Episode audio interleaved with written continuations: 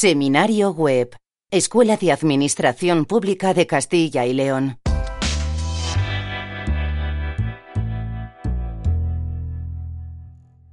Bueno, muy buenas tardes a todos y a todas. Gracias por, compartir esta tarde de, miércoles con,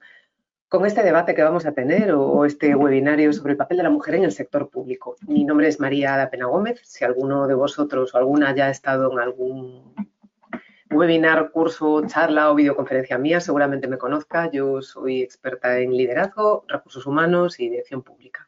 Y también soy una persona muy comprometida con, la igualdad, de manera que me gustará mucho poder compartir lo, poco que pueda saber con todos vosotros. Alguno igual ha venido pues, a alguna de las formaciones que he dado, entonces si me repito, por favor, que, me lo diga, porque de, eso me servirá para aprender, pero cierto es que tengo que decir que, esta, esta, ponencia que he preparado para vosotros esta tarde es única y, la estrenáis vosotros hoy, no, no se había dado antes, de manera que espero que os guste y me acompañéis durante esta tarde a analizar el papel de la mujer en el sector público. Los contenidos que vamos a abordar en esta tarde serán cuatro. Siempre me gusta estructurarlo alrededor de cuatro ejes porque creo que nos permiten desgranarlos y desarrollarlos con, suficiente exhaustividad. En primer lugar, analizaremos el sexismo social y la desigualdad, porque existe, de dónde viene y sobre todo cómo ha ido evolucionando a lo largo de la historia y por qué nos ha llevado a este momento actual en el que estamos. En segundo lugar, ¿Qué nuevos retos tenemos que enfrentar las mujeres en el sector público y, sobre todo, mm, respecto a la diversidad de roles y al valor del trabajo? Trabajo de las mujeres. En tercer lugar, analizaremos las herramientas para el desempeño profesional. Intentaré daros algunas ideas. Y también, en cuarto lugar, y ya para cerrar, aquellas habilidades emocionales y relacionales que las mujeres podemos desarrollar para un desempeño profesional pues, excelente en el ámbito del sector público. De manera que empezamos ese viaje a través del tiempo para analizar el sexismo social y la desigualdad. Si queremos analizar por qué existe sexismo en la sociedad y por qué culturalmente y a pesar de lo que podamos pensar somos mucho más sexistas de lo que creemos o nuestras sociedades lo son, no podemos empezar sin arrancar de un punto de partida que es el análisis, aunque sea breve, de la tradición cultural desde una perspectiva antropológica, geográfica y social. ¿Por qué? Bueno, pues porque al final convivimos en sociedad, el ser humano es un ser social, al igual que otros muchos seres vivos, pero en el caso del ser humano esa destreza está mucho más complementada y mucho más desarrollada por las habilidades cognitivas, neurológicas y lingüísticas que, que tenemos en comparación con otras especies. De manera que como seres sociales nos comunicamos, conformamos culturas que no dejan de ser expresión de aquellas inquietudes o conceptualizaciones que los seres humanos nos damos para vivir en sociedad, para regular la convivencia. La cultura tiene un concepto muy integral, es la forma en la que interactuamos con otros eh, seres humanos, con otras personas, la forma en la que nos desarrollamos, en la que nos, no solo nos relacionamos, crecemos como elementos vivos que somos y sobre todo nos transformamos y con ello la propia transformación cultural. En el caso de nuestro país, de España, mm, presentamos unas características y unas peculiaridades bien diferenciadas a otras sociedades. En concreto, mm, tenemos una tradición social, antropológica y cultural de corte mediterráneo y latino, que se caracteriza sobre todo bueno, pues por ese carácter abierto, por ese carácter expresivo y expansivo, por esa mm, destreza acusada en la relación interpersonal. Somos sociedades que probablemente por una razón geográfica y climática mm, somos pues mucho más tendentes o volcados a una vida en sociedad de socialización, de vida en la calle, a diferencia quizá de otras culturas distintas que quizá también, tanto por razones culturales, sociales, antropológicas, como también climáticas, como pueden ser las culturas anglosajonas, las culturas nórdicas, pues no están tan enfocadas a, esa socialización. Existe este respecto un estudio muy interesante de JP Albert y otros autores en el año 2002 analizando precisamente estas características de la sociedad española y de todos aquellos países del arco mediterráneo, estamos pensando en España, estamos pensando en Portugal, también en Grecia y en Italia y en el sur de Francia, en la costa mediterránea, porque compartimos muchas características en cuanto a esta tradición y a esta interacción social.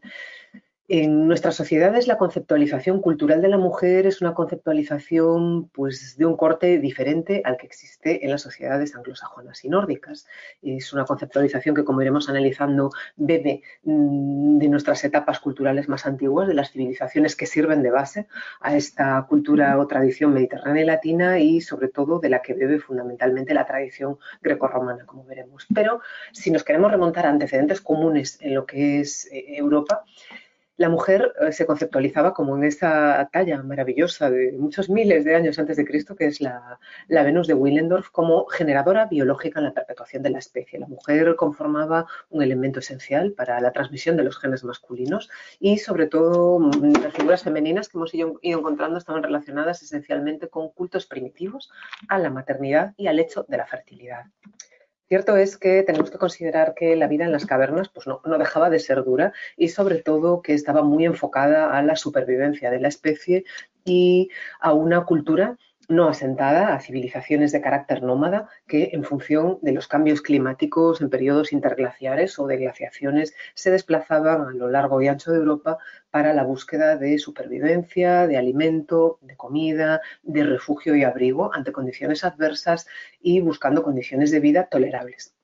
estamos pensando en momentos pues, mucho, mucho menos evolucionados que, los posteriores que vinieron, de manera que de esa vida en las cavernas y unas mujeres tendentes fundamentalmente a la procreación, al intercambio e interacción sexual y biológico, por, lógicamente pues meras necesidades humanas, como, como Abraham Maslow demostró con el estudio de las necesidades humanas en 1940, pero sí que es cierto que eh, desde este punto de vista la mujer tenía una finalidad o una conceptualización, y digo finalidad, soy consciente de que lo estoy diciendo porque precisamente era percibida por,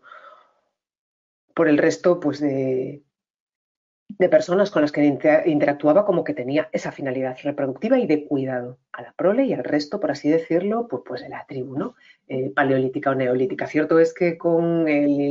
incremento del carácter sedentario y el establecimiento de asentamientos poblacionales en la Europa neolítica, sobre todo en aquellas zonas de clima más amable o incluso aquellos pues, países nórdicos que, no lo tenían, pero que comenzaron a crear asentamientos permanentes, la mujer pudo desarrollarse de una manera bien diferente a la meramente reproductiva. Es curioso ver cómo la ciencia nos ofrece quizá qué habilidades y capacidades adaptativas han desarrollado las mujeres desde etapas muy primigenias en la supervivencia humana. En concreto, eh, el miedo a los insectos, que es un miedo que se nos achaca tradicionalmente a las mujeres, miedo, repulsión, asco o aversión eh, a insectos tales como las arañas o a reptiles, como pueden ser las serpientes, artrópodos, arácnidos y todo este tipo de, bueno, pues de seres vivos frente al miedo a otro tipo de, seres. Tiene una explicación. Los científicos nos explican, los antropólogos y los biólogos, que las mujeres quizá desarrollaron eh, una habilidad especial o una intuición especial para detectar aquellos peligros que estaban dentro de los lugares donde ellas se ubicaban, en las cavernas, en los refugios, en las cabañas, mientras que quizá el hombre mm, tenía eh, mayor disposición para combatir a otro tipo de enemigos. Estamos hablando de los mamuts, pero que se llegaban a cazar entre, entre un grupo de guerreros y de cazadores, o estamos hablando pues, de, tigres, de grandes reptiles que quizás se pudieran haber abordado combatido, mientras que las mujeres tenían otro tipo de enemigos distintos. Tiene, como digo, existe una explicación científica, existen estudios muy, muy interesantes a este respecto y os animo a, que lo podáis investigar o que si alguien tiene curiosidad se lo puedo, se lo puedo hacer llegar. Este sexismo en la sociedad, que como veis desde etapas muy antiguas ya concurría, se fue desarrollando a lo largo pues, de la historia. En una primera etapa, mm, los grandes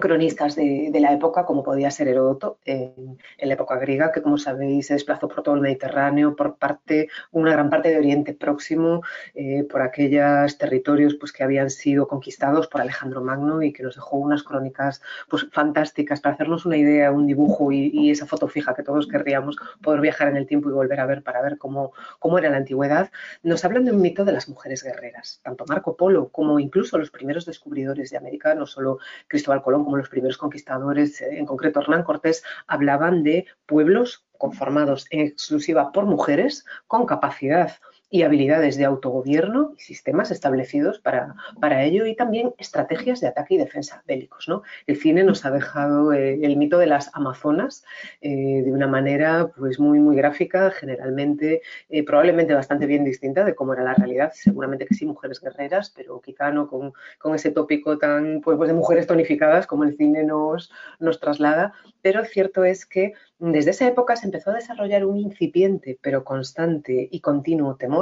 al gran poder fáctico de gobierno y estratégico militar que desarrollaban las mujeres ya desde la época de las Amazonas. Fijaos en algo muy importante, en el simbolismo que supone el concepto y la palabra amazona. Eh, si habéis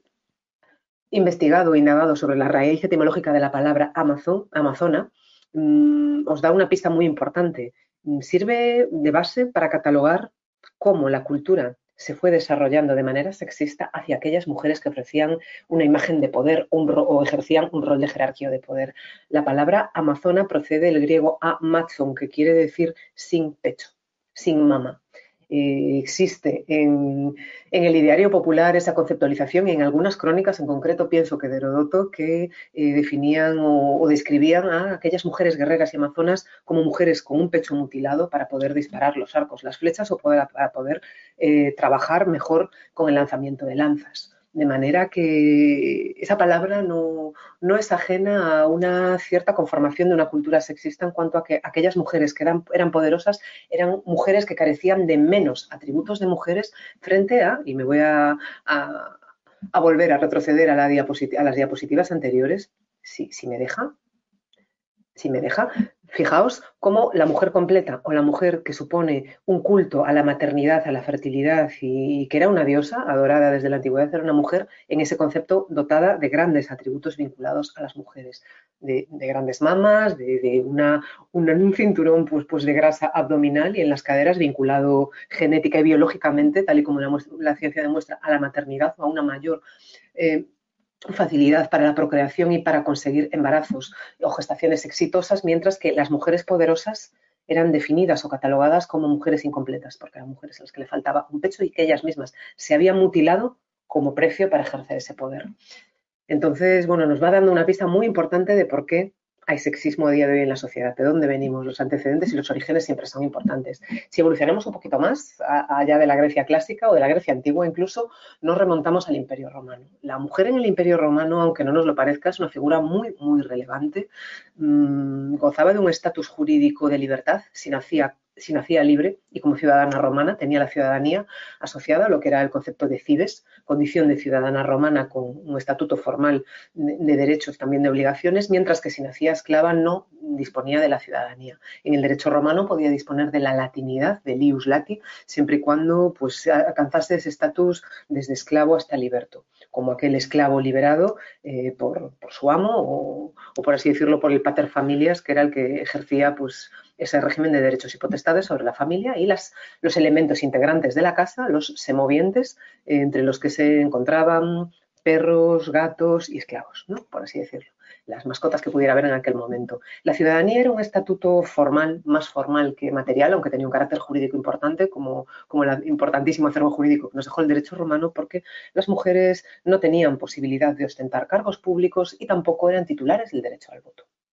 Sin embargo, el poder fáctico de las mujeres en aquellas familias más acomodadas, que eran las familias patricias, probablemente sepáis que en Roma existía una división eh, social muy importante, existían las familias patricias, eh, que eran aquellas familias honorables, con prestigio, con, poder y medios económicos, y las, las familias plebeyas. Por debajo de, de ellos estaban los esclavos, que como digo, no tenían la condición, por así decirlo, de personas, salvo que se les libertase.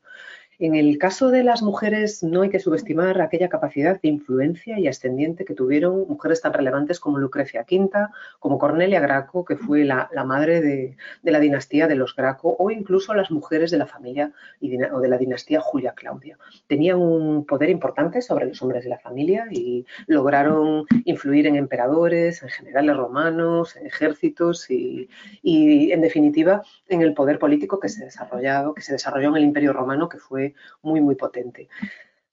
Sin embargo, mm, en el ámbito de la vida pública o incluso de la propia vida administrativa primigeniamente contemplada, las mujeres desarrollaban funciones de matronas, funciones de regentes de taberna eh, o lo más parecido a, los bares o a los restaurantes o a las tabernas antiguas, unas funciones de curanderas mm, relacionadas pues, con un primigenio desempeño de, una, de la medicina que había en aquel momento, no de galenas, pero sí de curanderas, vinculado también a,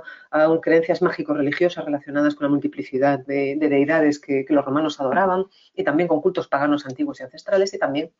el papel de prostitutas que desempeñaban en aquel momento un servicio de carácter universal y público. También desempeñaban funciones o, un rol de sacerdotisas y vírgenes vestales. En esa imagen que tenéis eh, en la parte inferior, al lado izquierdo, veis el templo de Vesta, que si alguno de vosotros ha tenido la oportunidad de estar en Roma, pues habrá visto porque es uno de los templos de, características únicas, muy antiguo además, y mm, con planta circular y con esa, esa circunvalación o ese esa sala, esa pequeña sala externa de carácter hipóstilo y donde las vírgenes vestales pues adoraban a Vesta. Es el único templo vestal, si no recuerdo mal, que, que queda en pie en estos momentos, casi tal cual como estaba en el antiguo imperio romano. Sin perjuicio de ello, mm, también existían aquellas mujeres consideradas como mujeres incompletas. Y me gustaría hablaros del caso de Vidia Sabina, que eh, está representada en esa figura que veis también en el lado izquierdo, en la fotografía superior, eh, que vivió entre el 86 y el 187 después de Cristo y que era sobrina nieta del emperador Trajano. Mm, fue una mujer inquieta, una mujer con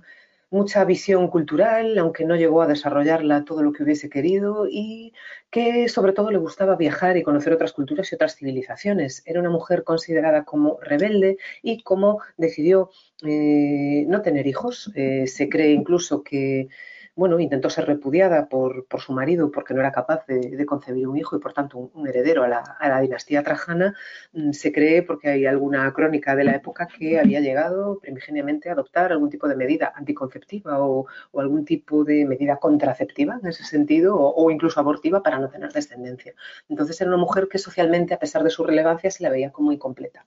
Y finalmente, bueno, pues fue repudiada por, por su marido y también, aunque la sociedad no consintió demasiado ese repudio dado a la posición social de ella, falleció, se cree que envenenada y probablemente envenenada por su marido, tal y como las crónicas de, de la época han documentado. Quizá este fue el precio a su elevada independencia y autonomía, porque fue una mujer muy, muy polémica en su época por el mero hecho de no querer voluntariamente y libremente pues, tener descendencia, por el hecho de querer conocer otras culturas, viajar y realizar en definitiva actividades y desarrollarse como persona una vida distinta al rol que la propia sociedad había asignado a las mujeres.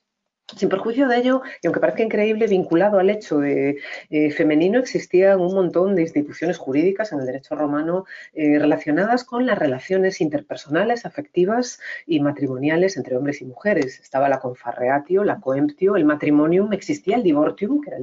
lo conocido como divorcio, como negocio jurídico, e incluso el repudium, o la capacidad de repudiación de la mujer en determinados supuestos. Eh, la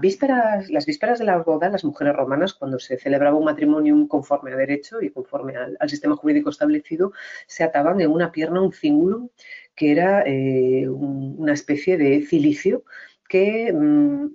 les bloqueaba las dos piernas y tenía un simbolismo muy elevado porque al día siguiente, el día del matrimonio o de la celebración del acto formal del matrimonio, el marido era el encargado para deshacer ese nudo y que, bueno, pues en consecuencia la mujer ya quedase libre y disponible para él, ¿no? Entonces, bueno, pues quizá es una, visión muy interesante que también nos da una pincelada más sobre por qué tenemos la cultura sexista en la sociedad que tenemos. Continuamos con el análisis de los antecedentes del sexismo en la sociedad y entramos en la Edad Media, que aunque es un periodo muy, muy amplio, tenemos la Alta Edad Media, su etapa más primigenia, después la Baja Edad Media y una transición bastante larga hacia el Renacimiento. Vamos a abordarla en un sentido muy amplio porque el detalle sería maravilloso, es una etapa apasionante en la historia y de la que, bueno, pues traen causa eh, los, los, la conformación actual de los estados de la actual Europa, porque al fin y al cabo somos una suma de antiguos reinos europeos que, proceden pues de, viejas cortes medievales, pero sí que es cierto que nos podría dar para un monográfico. En la Edad Media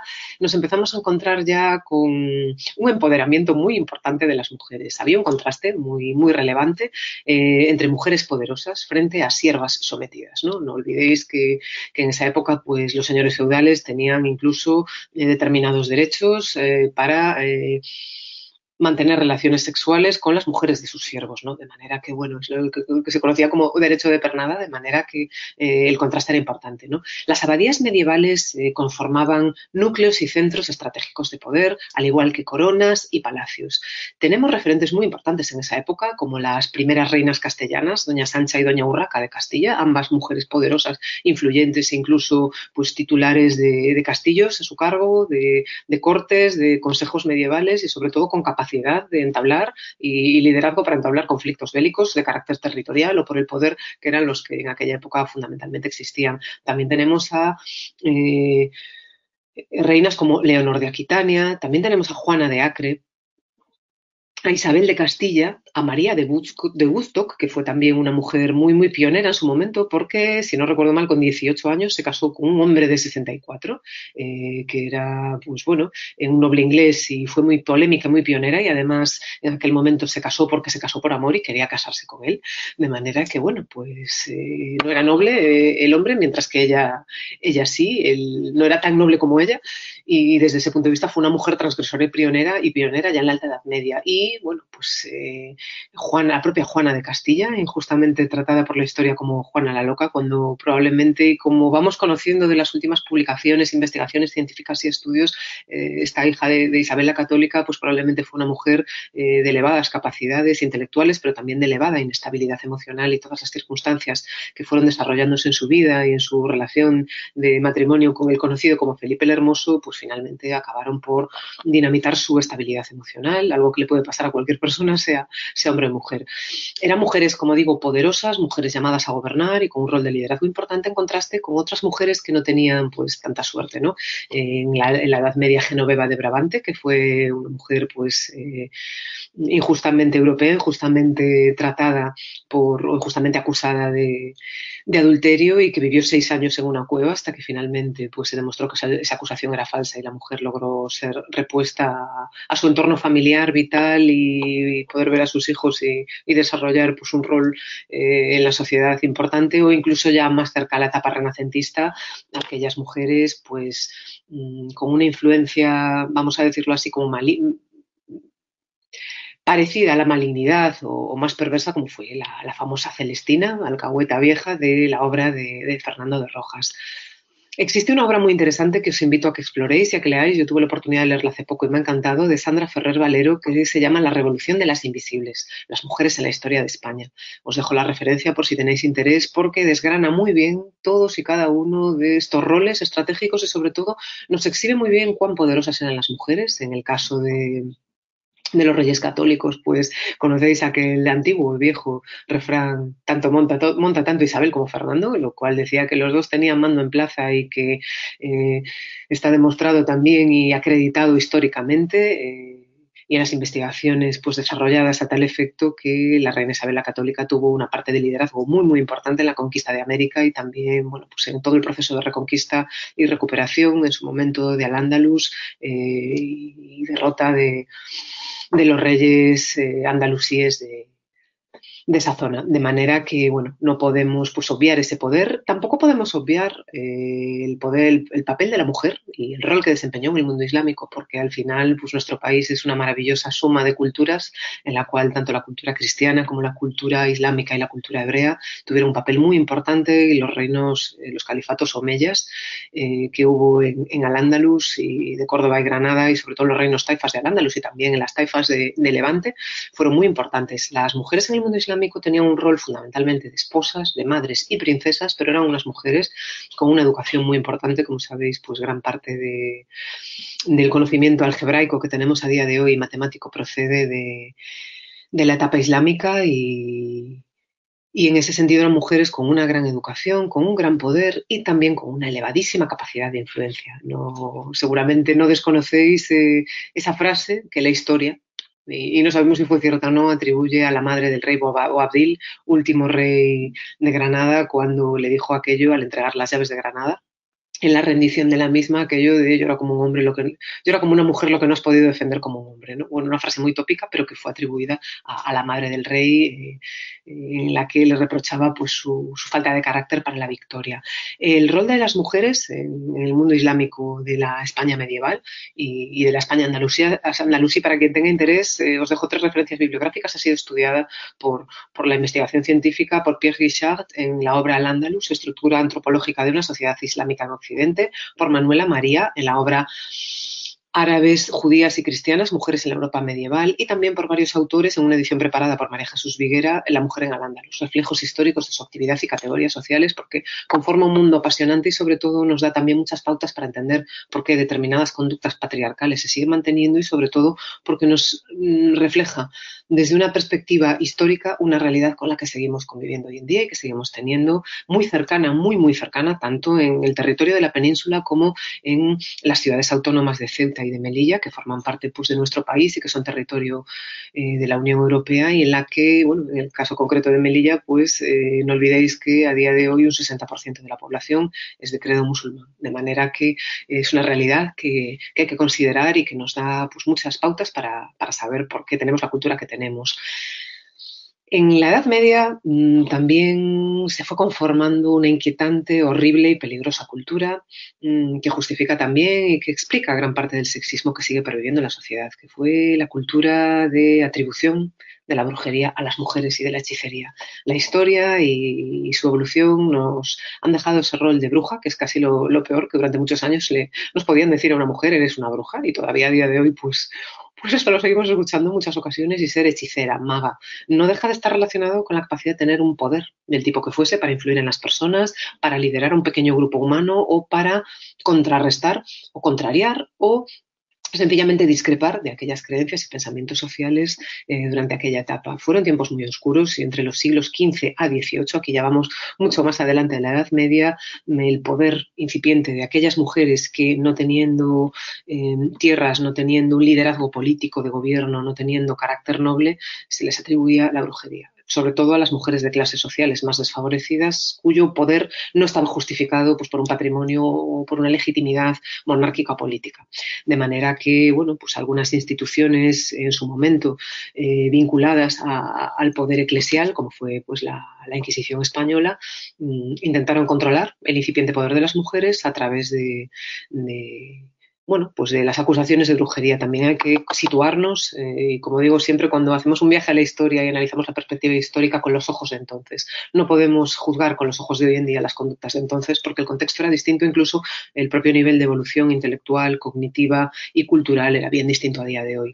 Pero sí que es cierto que eh, en Europa entre 40.000 y 60.000 condenas a muerte por brujería son las que están documentadas en esa época.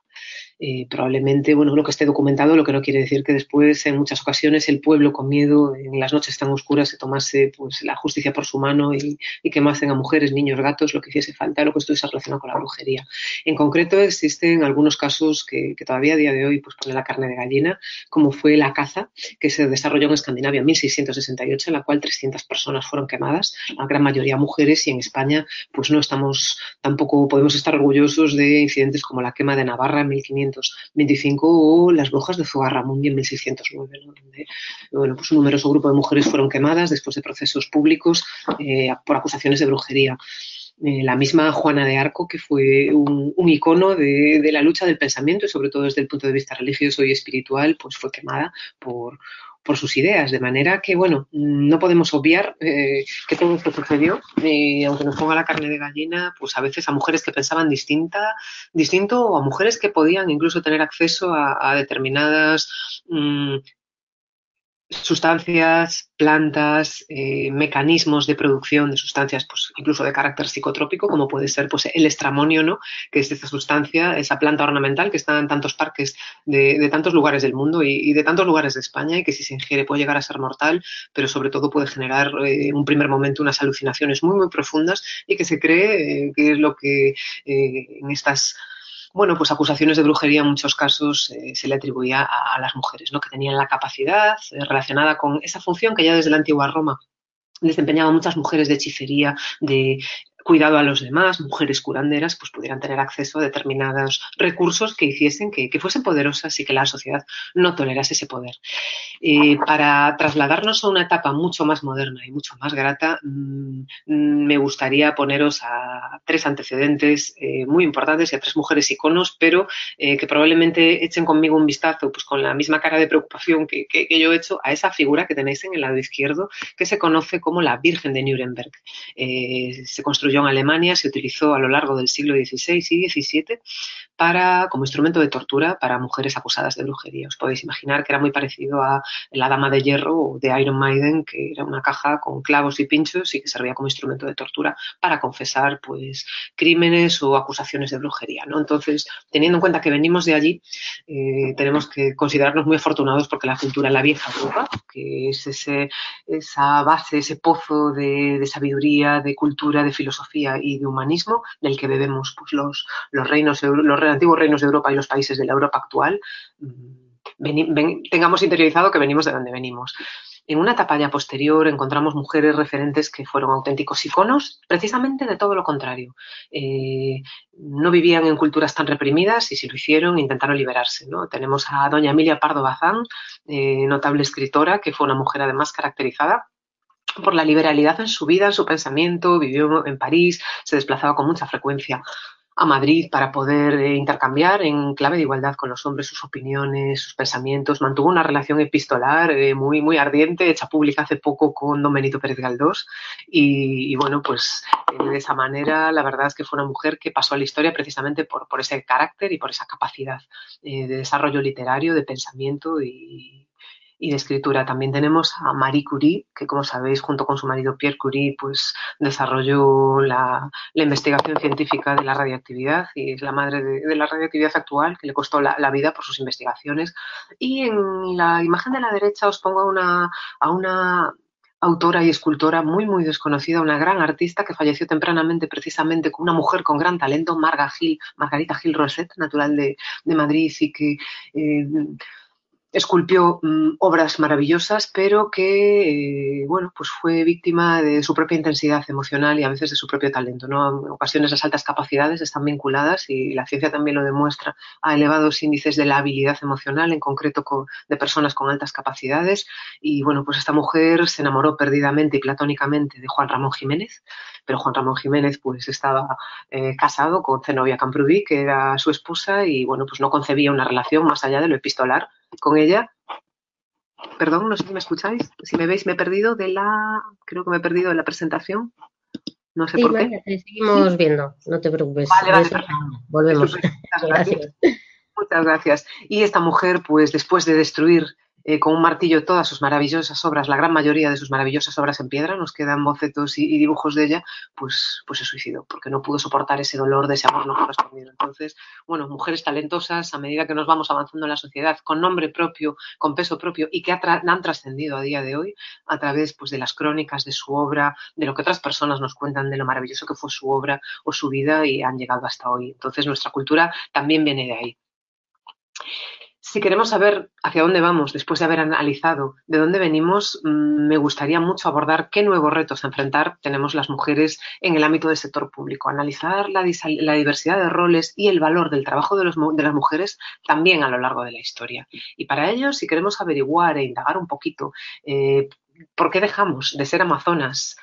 dejamos de ser siervas o reinas, en el mejor de los casos, para pasar a ser brujas. Y ya en una etapa posterior, eh, mujeres que empezaban a mostrar un talento muy potente que la sociedad empezaba a visualizar con cierta curiosidad, como el caso pues, de, doña Emilia Pardo Bazán, de Margarita Gil Roset, o por poneros pues, un ejemplo de, la maravillosa y la gran Marie Curie, eh, tenemos que ver mm, ¿Qué se esperaba de las mujeres? Tenemos que pensar un poco cuál era el rol que se esperaba de nosotros y sobre todo qué nos dice la tradición en el sector público. La tradición lo que nos dice es que existía una nula confianza en las capacidades de las mujeres para desarrollarse de manera exitosa en contextos profesionales. Probablemente las personas que hubieseis estado en el webinar que impartí el día 16 de noviembre mmm, os podáis remontar un poquito a aquella eh, visión de los sesgos de género en la psicología mm, que analizamos en aquella sesión y para no repetirme si algunos habéis estado no voy a profundizar más, pero la psicología y sobre todo el psicoanálisis en la época de Sigmund Freud y de Carl Jung conceptualizaba a las mujeres como histéricas, como propias eh, víctimas de sus propias hormonas, rehenes de su propia incapacidad patológica para desarrollarse sobre todo enganchadas a una figura de un padre del cual eternamente estaban eh, enganchadas, la fijación paterna y la envidia de los atributos del hombre, que hacía que, por así decirlo, se replegasen sobre sí misma y canalizasen esa frustración que les generaba no disponer de atributos masculinos para mm, instalarse en una neurosis permanente. ¿no? De ahí viene que en la tradición cultural existiese esa nula confianza en nuestras capacidades para poder desarrollarnos pues, pues de manera adecuada, tal, al igual que un hombre en entornos profesionales. ¿Esto que supuso? Que se nos asignasen trabajos de escasa cualificación y fundamentalmente consistentes en labores o tareas de apoyo a un rol de liderazgo masculino, sobre todo presidido por una subordinación jerárquica y conductual. Al final, eh, los trabajos pues, más relevantes, como vemos en esa fotografía, eran de apoyo a un hombre, trabajos de servicio doméstico, trabajos de intendencia familiar, eh, trabajos de secretariado y de transcripción de cartas eh, que escribían pues, por lo general hombres con posiciones pues, de mayor poder al menos que, estas mujeres, ¿no? Fijaos que incluso en un trabajo tan tradicional eh, en otras épocas como era el ama de llaves, aunque sigue siendo un trabajo muy tradicional en algunas sociedades pues, de corte muy muy conservador y tradicional como es la sociedad británica, que siguen teniendo pues a, amas de llaves, aquellas personas que, que, tengan más posibilidades para ello, mm, tenía una condición o una conceptualización o categorización social mucho menor a la del mayordomo, que era un hombre con muchísima más capacidad de logística, de intendencia, incluso de autonomía y decisión frente a sus, a sus jefes o caseros que, la propia ama de llaves. ¿no? Entonces, bueno, partimos de esa tradición de la sumisión o replegamiento a un rol eh, muy masculino, muy acusado, en el que la mujer pues, está subordinada jerárquicamente. Por otro lado, la tradición también nos demuestra que gran parte de los trabajos que en el ámbito público se asignaron a las mujeres estaban vinculados al rol maternal, al cuidado de la infancia. No podemos subestimar eh, este rol eh, porque tuvo una relevancia fundamental en la Europa de entreguerras y también en la España previa y posterior a la, guerra civil, precisamente porque, bueno, pues al final para saber dónde estamos hay que pensar de dónde venimos para lo bueno y para lo malo y en este punto voy a compartir una historia muy muy personal con vosotros porque esta fotografía que estáis viendo en la diapositiva pues eh, reproduce el momento de la realización de un pequeño homenaje por su jubilación a, la mujer que veis en el centro que sostiene una figura típica de Galicia, un hórreo, una estructura, pues elemento integrante del patrimonio etnográfico de Galicia donde se almacena el grano y la mujer que la sostiene es mi abuela materna. Isaura Gómez fue una mujer, bueno, pues muy luchadora. Procedo de una familia de mujeres trabajadoras y mi abuela es mi, referente y mi ejemplo para mí. Mi abuela fue cuidadora en un hogar provincial, en el antiguo orfanato provincial de Pontevedra, pues durante casi 50 años y se ocupó de dar todo el cariño y todo el amor y todo el cuidado que, que muchos niños huérfanos pues no pudieron tener de sus padres pues desde 1950 hasta principios de los años 80. Entonces no olvidemos que este rol de cuidado maternal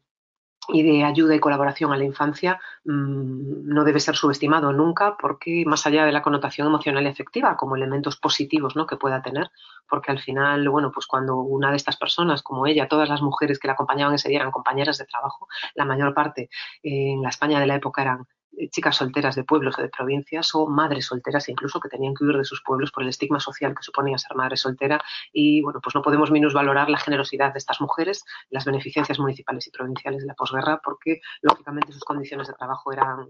pues eh, bastante, bastante precarias y bueno, pues eh, otorgaban su vida al, cuidado de los demás, ¿no? Creo que es algo pues importante a tener en cuenta. También es cierto que existían otra serie de trabajos que tampoco estaban especialmente cualificados, al igual que el anterior, y que se basaban en unas pretendidas destrezas o capacidades de las mujeres para el cuidado de la prole, que proceden de esa etapa antigua en la que a la mujer se le asignaba la, labor de, cuidar de, la prole ya en las cavernas y en los asentamientos nómadas pero también es cierto que había otros trabajos destinados a las mujeres en factorías y en fábricas, que estaban fundamentalmente pues, dirigidos a la producción del consumo. Estamos pensando en las conserveras, estamos pensando en las tabaqueras, que precisamente pues, existían muchas fábricas de tabaco a lo largo y ancho de España, un momento en el que no se conocía eh, el impacto en la salud del consumo de tabaco, pero sí que es cierto que las manos de las mujeres, o, al menos esa era la tradición, eran mucho más pequeñas y podían eh, enrollar mejor los cigarros, como sigue sucediendo en Cuba,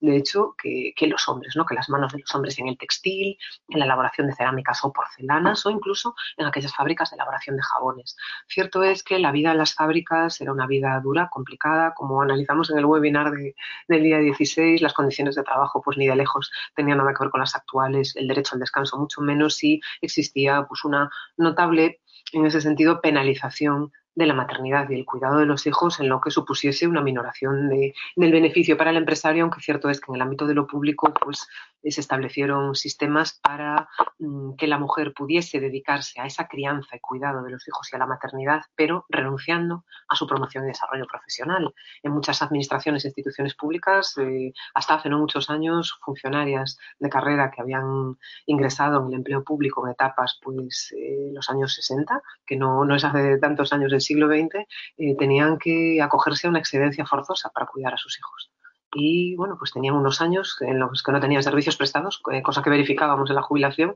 porque habían tenido que dedicarse forzosamente y por norma con rango de ley al cuidado de sus hijos. Entonces suponía una penalización al desarrollo profesional de las mujeres en esa época.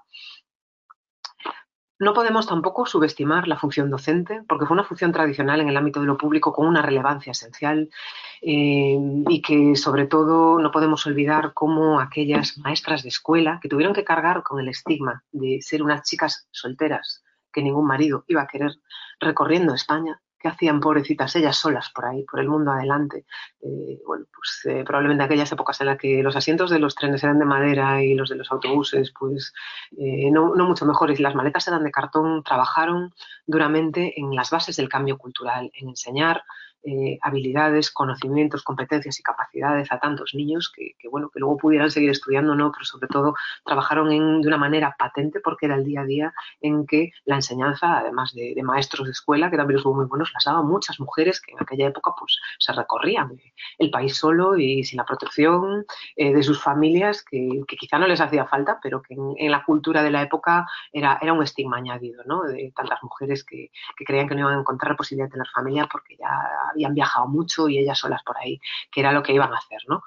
La tradición también nos demuestra que en el ámbito público de las telecomunicaciones, que pues durante muchas décadas y en otras etapas era monopolio del Estado, tuvieron un papel importante las operadoras, las telefonistas y las telegrafistas, ¿no? las conocidas como chicas del cable por esa serie tan popular de, un canal eh, pues, pues privado que hace no mucho tiempo eh, elaboró una serie con ello, ¿no? Era un rol además muy, muy curioso porque también a la vez estaba presidido pues de una cierta cultura paternalista, ese rol de chica amable, que es mensajera, que tiene una voz agradable, que nos atiende muy bien, pero que no genera información. Se limita a trasladar el mensaje o el recado que generan otras personas. Una tarea muy relevante, muy necesaria, pero que no añade valor al contenido del mensaje, en el que la mujer es casi espectadora o transmisora, pero no es generadora de, esa información, de ese mensaje, de ese conocimiento. Y no olvidéis que estábamos en las épocas en las que la información es poder. ¿no? Hoy en día, pues eh, quizá lo es la desinformación, pero en aquella época la información era poder. Curioso que además aquí en estos roles exista y siga, siguiese existiendo hasta no hace mucho tiempo un sesgo de género importante, porque nadie cuestiona la discreción o, la prudencia y confidencialidad de un operador, telefonista, hombre, pero sí en el caso de una mujer, ¿no? las telefonistas, las operadoras tuvieron que cargar muchos años con ese estigma de ser unas cotillas o unas indiscretas, ¿no? Precisamente, bueno, pues por el hecho de que su trabajo consistía en transmitir información, lo cual como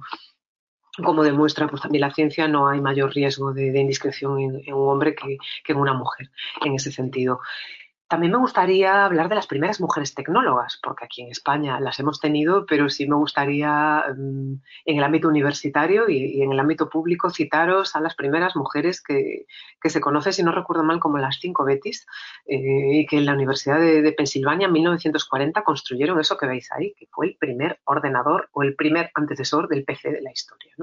Eh, fue, fue, bueno, pues un proceso único. Aquí os dejo en este cuadro también por qué no existiría la informática lo que conoces con informática, el entorno digital, las TIC sin las mujeres, porque ha habido muchas de ellas que han desempeñado pues, roles esenciales y fundamentales. Y no olvidéis que la inventora del wifi ni más ni menos fue que una actriz tan famosa como fue Hedy Lamar, eh, una actriz pues centroeuropea que escapó de la persecución nazi y estableció una carrera con una identidad pues, pues diferente en, la Norteamérica de los años 40 y 50, que llegó a ser una actriz muy, muy, muy cotizada y que también eh, desarrolló un sistema de, codificación que fue el precursor del actual Wi-Fi. Una mujer también pues con muy altas capacidades porque tenía otras, otras muchas destrezas para los idiomas y, para otras habilidades de carácter técnico, pero que también pues en ese sentido al final de su vida eh, fue prisionera de su inestabilidad emocional, ¿no? probablemente asociada, como digo, a esas altas capacidades, tal y como la ciencia nos demuestra.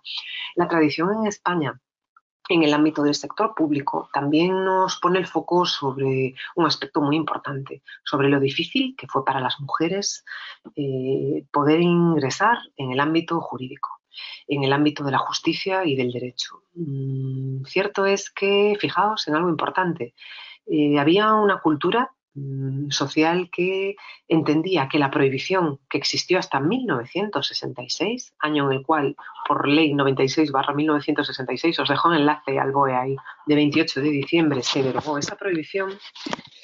de acceso a la carrera judicial por las mujeres, tenía como finalidad proteger los sentimientos de las mujeres ante determinadas actuaciones que el cumplimiento de la ley haría ineludibles volvemos a esa cultura de considerar a las mujeres como eh, seres inferiores, seres emocionalmente frágiles y blandos, eh, seres incapaces de poder desarrollar eh, habilidades de afrontamiento frente a la dureza de la vida, porque cierto es que bueno, pues la administración, el administrar justicia supone una tarea noble y, muy preparada y cualificada que en muchas ocasiones exige ver lo peor del ser humano, porque bueno, pues sobre todo en vía penal pero no quiere decir que un hombre esté más preparado que una mujer para poder pues, acceder a un sumario y estudiarse qué delito se ha cometido y qué consecuencias penales ha tenido. ¿no? Cierto es que tenemos a mujeres eh, símbolos en este sentido como Clara Campoamor, como la propia Victoria Kent o incluso como María Llover, que fue una mujer aragonesa que en, 1974 fue la primera juez, la tenéis aquí en esta fotografía que estoy marcando con cursor y no he podido descargar y, e insertaros la fotografía completa porque esta fotografía, eh, que es el día de su toma de posesión, eh, figura acompañada de sus padres, de su padre y de su madre, el día que fue a tomar posesión, imaginaos, ¿no? esa, especie de, tutela que es familiar que seguía persistiendo en un trabajo como juez, ¿no? el día de, que, su hija pues, tomó posesión como jueza. Cierto es que no nos debe extrañar que esta cultura todavía no fuese muy avanzada y que esta, esta lucha por conseguir posiciones en la administración de justicia en igualdad de condiciones que un hombre fuese tan dura porque eh, todavía hasta 1975, año en que se derogó la licencia marital, una mujer tenía que pedir consentimiento escrito de su padre o de su marido para la disposición económica de sus bienes y la administración de su propio patrimonio para abrir una cuenta bancaria, para efectuar un gasto o un pago por un determinado importe y, en definitiva, para conducirse de manera autónoma en la vida, en, la vida económica y en la vida eh, jurídico-administrativa, necesitaba de, la firma de, un padre o marido. De manera que tenemos que, tener presente también la dificultad del rol de las mujeres en el ámbito público, precisamente bueno, pues por esta tradición que considera que no estábamos capacitadas para desarrollar según qué trabajos. En la actualidad el rol afortunadamente ha cambiado muchísimo y podemos decir con mucho orgullo y en un periodo pues de, de, poco más de 40 años que se ha conseguido que las mujeres a día de hoy estén en todos los estratos de la administración pública. Estén en la dirección pública, bien como representantes políticos, desde el punto de vista de la dirección política o de la representación de gobierno, como también en aquellos altos cargos de la Administración, en lo que se conoce o denomina como la alta función pública. Dentro de aquí tenemos las categorías pues, de técnicos de, de Administración Civil del Estado, que son cuerpos muy potentes, cuerpos superiores de administración especial pues del Estado, cuerpos de meteorólogos, de físicos, de veterinarios, de economistas, inspección de Hacienda. Tenemos a toda esa alta función pública que también integra a nivel local la habilitación nacional, secretarios, interventores, tesoreros de administración local, en el ámbito universitario de las cátedras del profesorado universitario, también en el ámbito de la medicina, en la justicia y el derecho. Perdonad que me vaya para atrás porque pienso, pienso, pienso, que no sé si me habré ido un poco rápido. No, no, no, no. Pienso, perdón. Perdón porque creí que me, había saltado una diapositiva, pero está, está después. Perdonad que os haya interrumpido. En el ámbito de la justicia y el derecho, como hemos visto, y en el sector STEM, en ese sector de ciencia, tecnología, ingeniería y matemáticas, en el sector TIC también y en el sector NBIC en aquel sector nano, biológico, eh, de ciencia de la información y de la ciencia cognitiva. ¿no? En ese sentido, las mujeres tienen plena implantación, pleno desarrollo, a pesar de que en el ámbito STEM está costando muchísimo más la inserción de las mujeres, lo veíamos también en el, en el webinario anterior, y sobre todo que las mujeres optasen por esas carreras que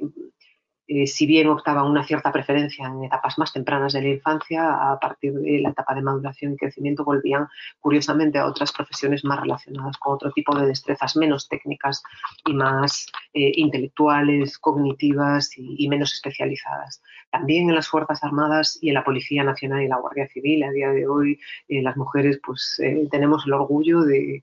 pertenecer a, a este ámbito con plenitud de inserción y no hace tantos años, si no recuerdo mal, pienso que fue hace 38 o 40 años que las mujeres pudieron acceder por primera vez a la Policía Nacional y a la Guardia Civil en igualdad de condiciones con un hombre. Cierto es que tenemos que tener en cuenta que la implantación pues probablemente no es todo lo regular que podría ser. En concreto, eh, sucede que si bien puedan existir muchas mujeres en la judicatura, porque gran parte de las opositoras son mujeres y como la propia comunidad universitaria mm, periódicamente publica y y además en ese sentido pues eh, tenemos estadísticas y datos muy interesantes. Cierto es que la mayor parte de, los expedientes académicos más brillantes son de mujeres con carácter general. Cierto es que después eh, no observamos idéntica progresión en el momento de acceder a puestos que supongan mayor rol, mayor poder en el ámbito de la administración pública tenemos que tener en cuenta que también la implantación en el ámbito universitario ha costado mucho porque se pasó de mm, ocupar puestos de apoyo a, cátedros masculinos, ¿no? a titulares masculinos de cátedras a poder desempeñar ya per se cátedras de universidad. También nos sucede en la medicina. En el ámbito clínico eh, sigue todavía pues eh, costando esa evolución frente al colectivo de enfermería que era el tradicionalmente asignado a las mujeres para dar el salto al colectivo ya de, de médicos y de facultativos cualificados y especialistas. Desde ese punto de vista, tampoco olvidemos que la investigación científica al más alto nivel cada vez en nuestro país está teniendo muchas más representantes femeninas. Desde ese aspecto y desde ese ámbito tenemos que tener en cuenta que eh, la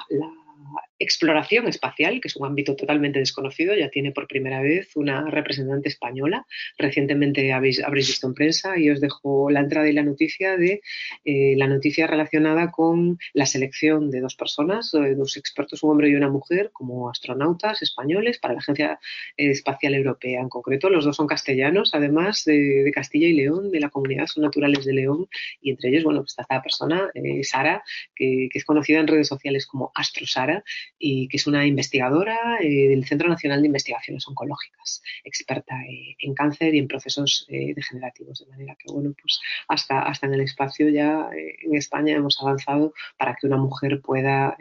prestar pues, pues estas funciones y sobre todo desarrollarse a este nivel, que es un nivel muy importante.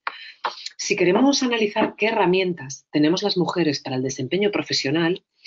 a mí me gustaría citaros unas cuantas en ese sentido. Una de ellas, en el webinario anterior, profundizamos un poquito más. Las redes de mujeres que ayudan a crecer a otras mujeres constituyen en el contexto actual una herramienta esencial. ¿Por qué? Bueno, pues porque nos aportan una perspectiva de género que quizá otro tipo de redes puedan no darnos. ¿no? A veces todas las personas tenemos esa necesidad básica de sentirnos reconocidos, de sentirnos apreciados, de sentirnos queridos y sentirnos escuchados. Las mujeres, pues como es lógico, tampoco somos ajenas a ellos y en las asociaciones es donde en muchas ocasiones podemos encontrar un foro adecuado para, bueno, pues tener ese bálsamo frente al día a día profesional y sobre todo esa comprensión. Mujeres en el sector público es una asociación que probablemente pues muchos de vosotros que nos estáis escuchando conozcáis, también yo pues en el ámbito de mi comunidad autónoma, Galicia, os pongo como ejemplo ejecutivas de Galicia, pero existen muchísimas más. ¿no? Sobre todo estas asociaciones permiten crecer y desarrollar personal y profesionalmente a otras mujeres, sobre todo porque al final, a lo largo de la vida administrativa, todas vamos pasando etapas, todas las personas, hombres y mujeres, pero en el caso de las mujeres pasamos distintas etapas y necesitamos orientación de qué hacer cuando llegamos, necesitamos también orientación de cómo abordar esa etapa tan compleja que es la mid-career, eh, mitad de la carrera, ese ecuador de la carrera, si eh, seguir desarrollándonos dentro del puesto de trabajo, si asumir una promoción y dar el salto a la misma u otra organización, qué pasa también cuando quizá nos estamos dando cuenta de que a lo mejor ese puesto de trabajo con el que soñábamos no es el que nos gusta, no es el que queremos o sencillamente lleva asociada una carga de dedicación horaria,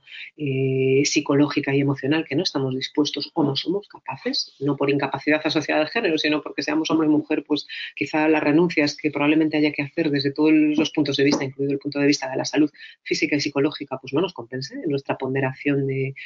de intereses en juego y en estas asociaciones o estas redes de mujeres podemos encontrar ayuda experta, orientación y asesoramiento para abordar estos procesos. No es menos importante todo ese proceso de madurez profesional en las organizaciones, de cómo nos vamos caminando y enfocando pues, de una manera cada vez más cercana, aunque sea paso a paso, frente a esa esa categoría senior en la administración. A mí me gusta mucho cuando ahora se habla de talento senior, hablar, de talento vintage, porque vintage, aunque es una,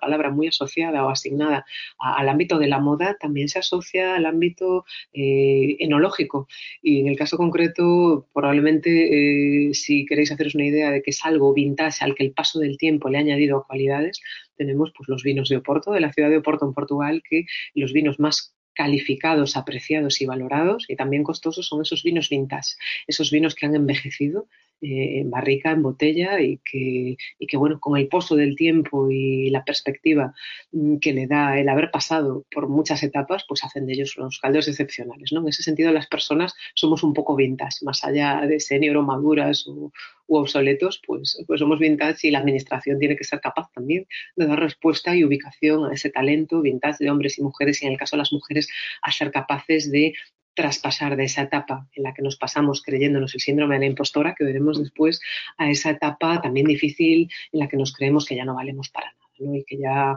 mm, como dice el refrán, estamos viejas o somos mayores y que ya no podemos dar mucho más, ¿no? sobre todo porque en muchos casos está vinculada a una etapa de transición biológica y hormonal, ¿no? la etapa pues, eh, biológica de la menopausia, vinculada pues, eh, a la condición femenina en ese sentido y que hace que las mujeres desde un punto de vista integral puedan tener una, etapa compleja de lidiar y que, también desde el punto de vista de las redes de colaboración y asociación nos pueden ayudar a que el impacto profesional de toda esa etapa sea mucho menor y a caminar poco a poco hacia la etapa de la desvinculación o la etapa de jubilación, que aquí conceptualizamos como esa cena o comida que nos hacen el día que nos jubilamos los compañeros en la organización y a lo, mejor vamos porque nos llevamos bien o porque si no nos apetece no, no queremos que nadie nos haga nada y de un día para otro dejamos de trabajar porque, bueno, pues en España en ese sentido se trabaja hasta el último día. Quizá nos tendríamos que plantear, y en ese sentido existen iniciativas muy buenas, de, las redes de mujeres que ayudan a crecer otras mujeres para abordar esos procesos de desvinculación como una transición progresiva, como no quedarse de un día para otro vacío de trabajo, vacío de contenido, vacío de obligaciones, que cuando suena el despertador por la mañana no sabemos muy bien qué hacer ni a dónde ir porque se nos ha acabado el trabajo y nos hemos jubilado. Quizá pensar poco a poco en que hay que ir dando el relevo, trabajar en, en crecer haciendo crecer a otras personas, en evolucionar y sobre todo, como nos dice Xavier Martet, en tener el orgullo de tener relevo y de tener sustitutos. Hay un artículo muy reciente publicado en La Vanguardia eh, donde precisamente desgrana de manera muy acertada y muy inteligente en el estilo pues, eh, que, tiene Marcet en el que nos dice que deberíamos estar orgullosos o orgullosas de tener sustitutos, porque no supone que nadie nos supla, sino que tenemos la inteligencia y la madurez suficiente como para saber que van llegando etapas y momentos en los que dar el relevo y sobre todo la generosidad de, poder transferir o trasladar ese conocimiento a las personas llamadas a sustituirnos, mucho más en el ámbito de lo público, en el cual eh, existe, por así decirlo, pues un deber moral eh, de los empleados públicos, de toda aquella expertise, todo aquel conocimiento, toda aquella experiencia que podamos tener, la pongamos en valor y la dejemos a servicio de lo público, porque al final, pues toda esta formación que probablemente vosotros estéis desarrollando y haciendo hoy, mm, os la vais a llevar a casa, la vais a aplicar en vuestro día a día, la aplicaréis en vuestro trabajo, este conocimiento, pero ¿De qué va a servir que os lo guardéis el día que os vayáis, os jubiléis? Si tenéis la generosidad de trasladarlo a la organización en la que os desempeñáis profesionalmente, se prestará un servicio público mejor y sobre todo ayudaréis a crecer al resto de las personas que, que trabajan en la organización. Por otro lado, la difusión de conocimiento experto es otra de las potentes herramientas para lograr un cambio cultural y para mejorar el rol de las mujeres en el sector público. A mí me gustaría compartiros una iniciativa en la que yo colaboro, que es la iniciativa desarrollada y que se inició en 2019 por la revista Capital Humano. Es una revista especializada en recursos humanos eh, de una editorial que durante muchos años estaba centrada en el ámbito del sector privado, del sector empresarial y era una revista, pues bueno, con 30, casi tiene a día de hoy casi 40 años de edición, se editaba en formato papel, pero decidieron dar el salto al universo digital. Y en ese momento se plantearon que quizá era una revista muy consumida por público masculino, porque al final eh, directores de generales, eh, miembros de consejos de administración de las empresas, CEOs de grandes compañías eran los que accedían a, esa revista y fundamentalmente los roles que, que, se desempeñaban en esos ámbitos eran fundamentalmente masculinos y además ejercidos por hombres. En este caso, Capital Humano se planteó que tenía que dar el salto al mundo digital y sobre todo que le faltaba algo, que no tenía mujeres que leyesen o consumiesen, por así decir, la revista más allá de las colaboradoras de esos equipos masculinos. De manera que decidió abordar pues, un proceso de reestructuración interna en el cual creó la revista digital, conformó una sección de administraciones públicas. Yo coordino esa sección, que me tuve pues, el orgullo de aceptar ese reto,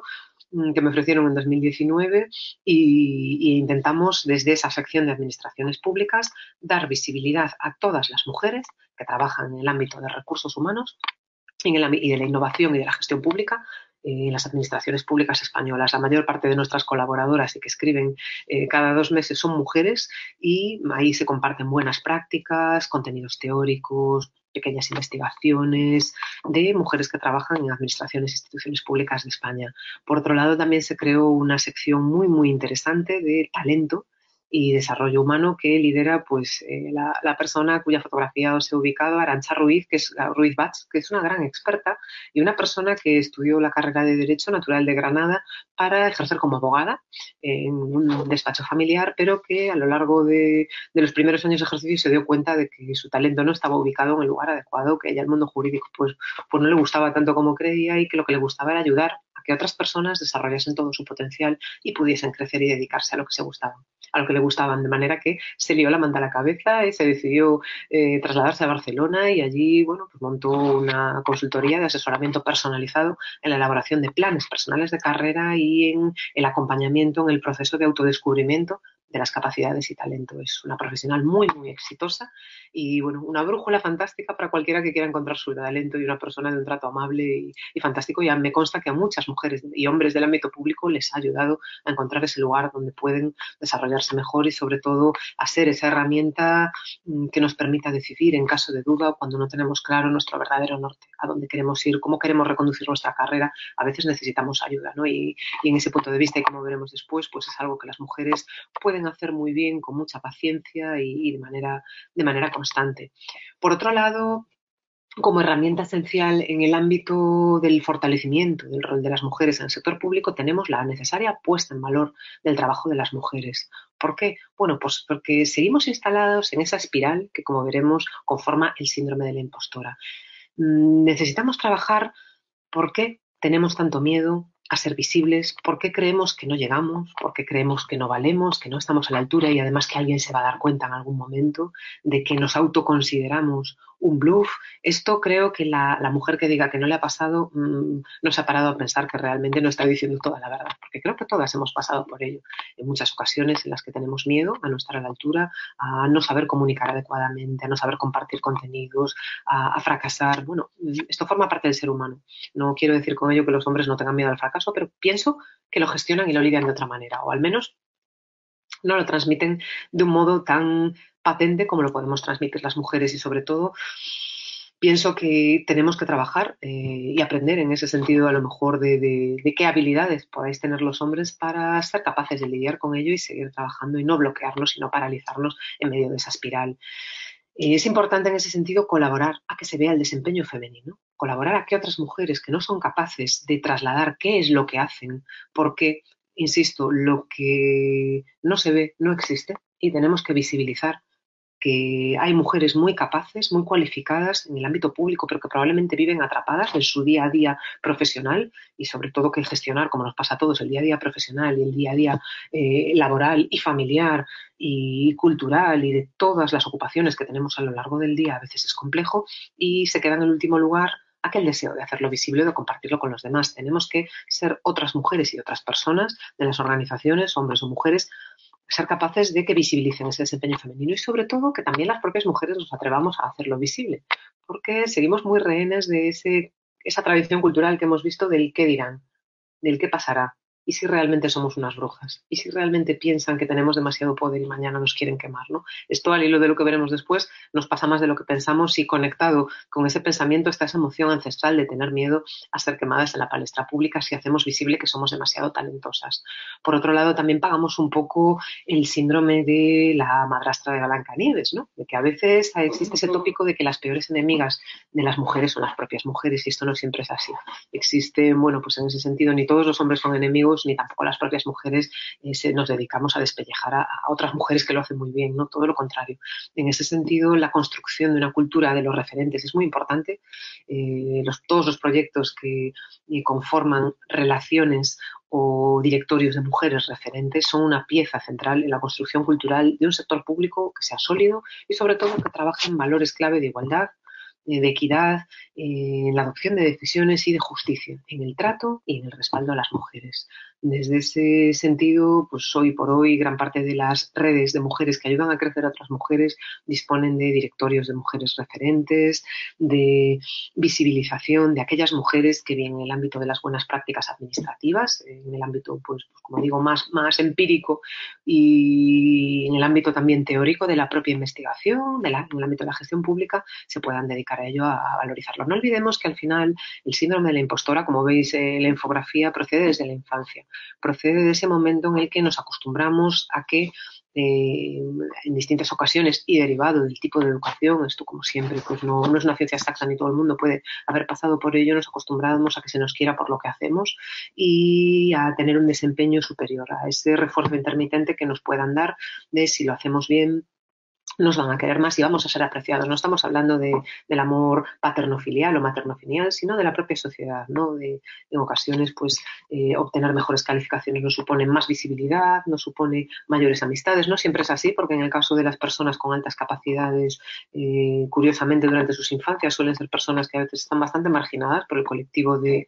de otros chicos o chicas que los ven como raritos o raritas y distintos y distintas, de manera que, bueno, al final, gran parte de ellos, si, si habláis con ellos, os pueden decir que han pasado su infancia en la más absoluta incomprensión y soledad, ¿no? A pesar de que hayan desplegado un potencial y unas capacidades y habilidades brutales en su, en su edad mediana o en su edad adulta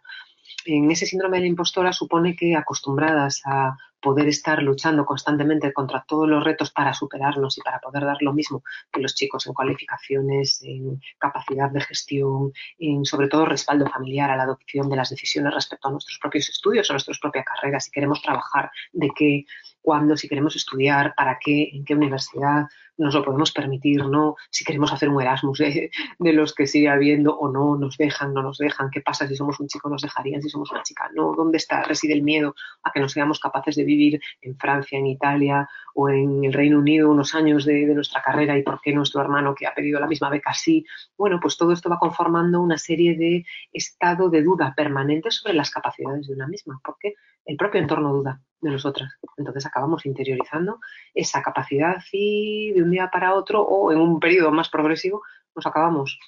encontrando en un trabajo en el cual volvemos otra vez a la casilla de salida. Tenemos que demostrar desde el, desde el inicio que lo hacemos bien en el ámbito público y en no pocas ocasiones hemos heredado también herencia de, esa tradición cultural, pues eh, una conceptualización o construcción cultural en el cual las mujeres pues eh, desarrollaban trabajos de auxiliares, de administrativas, de administración general, de trabajadoras sociales,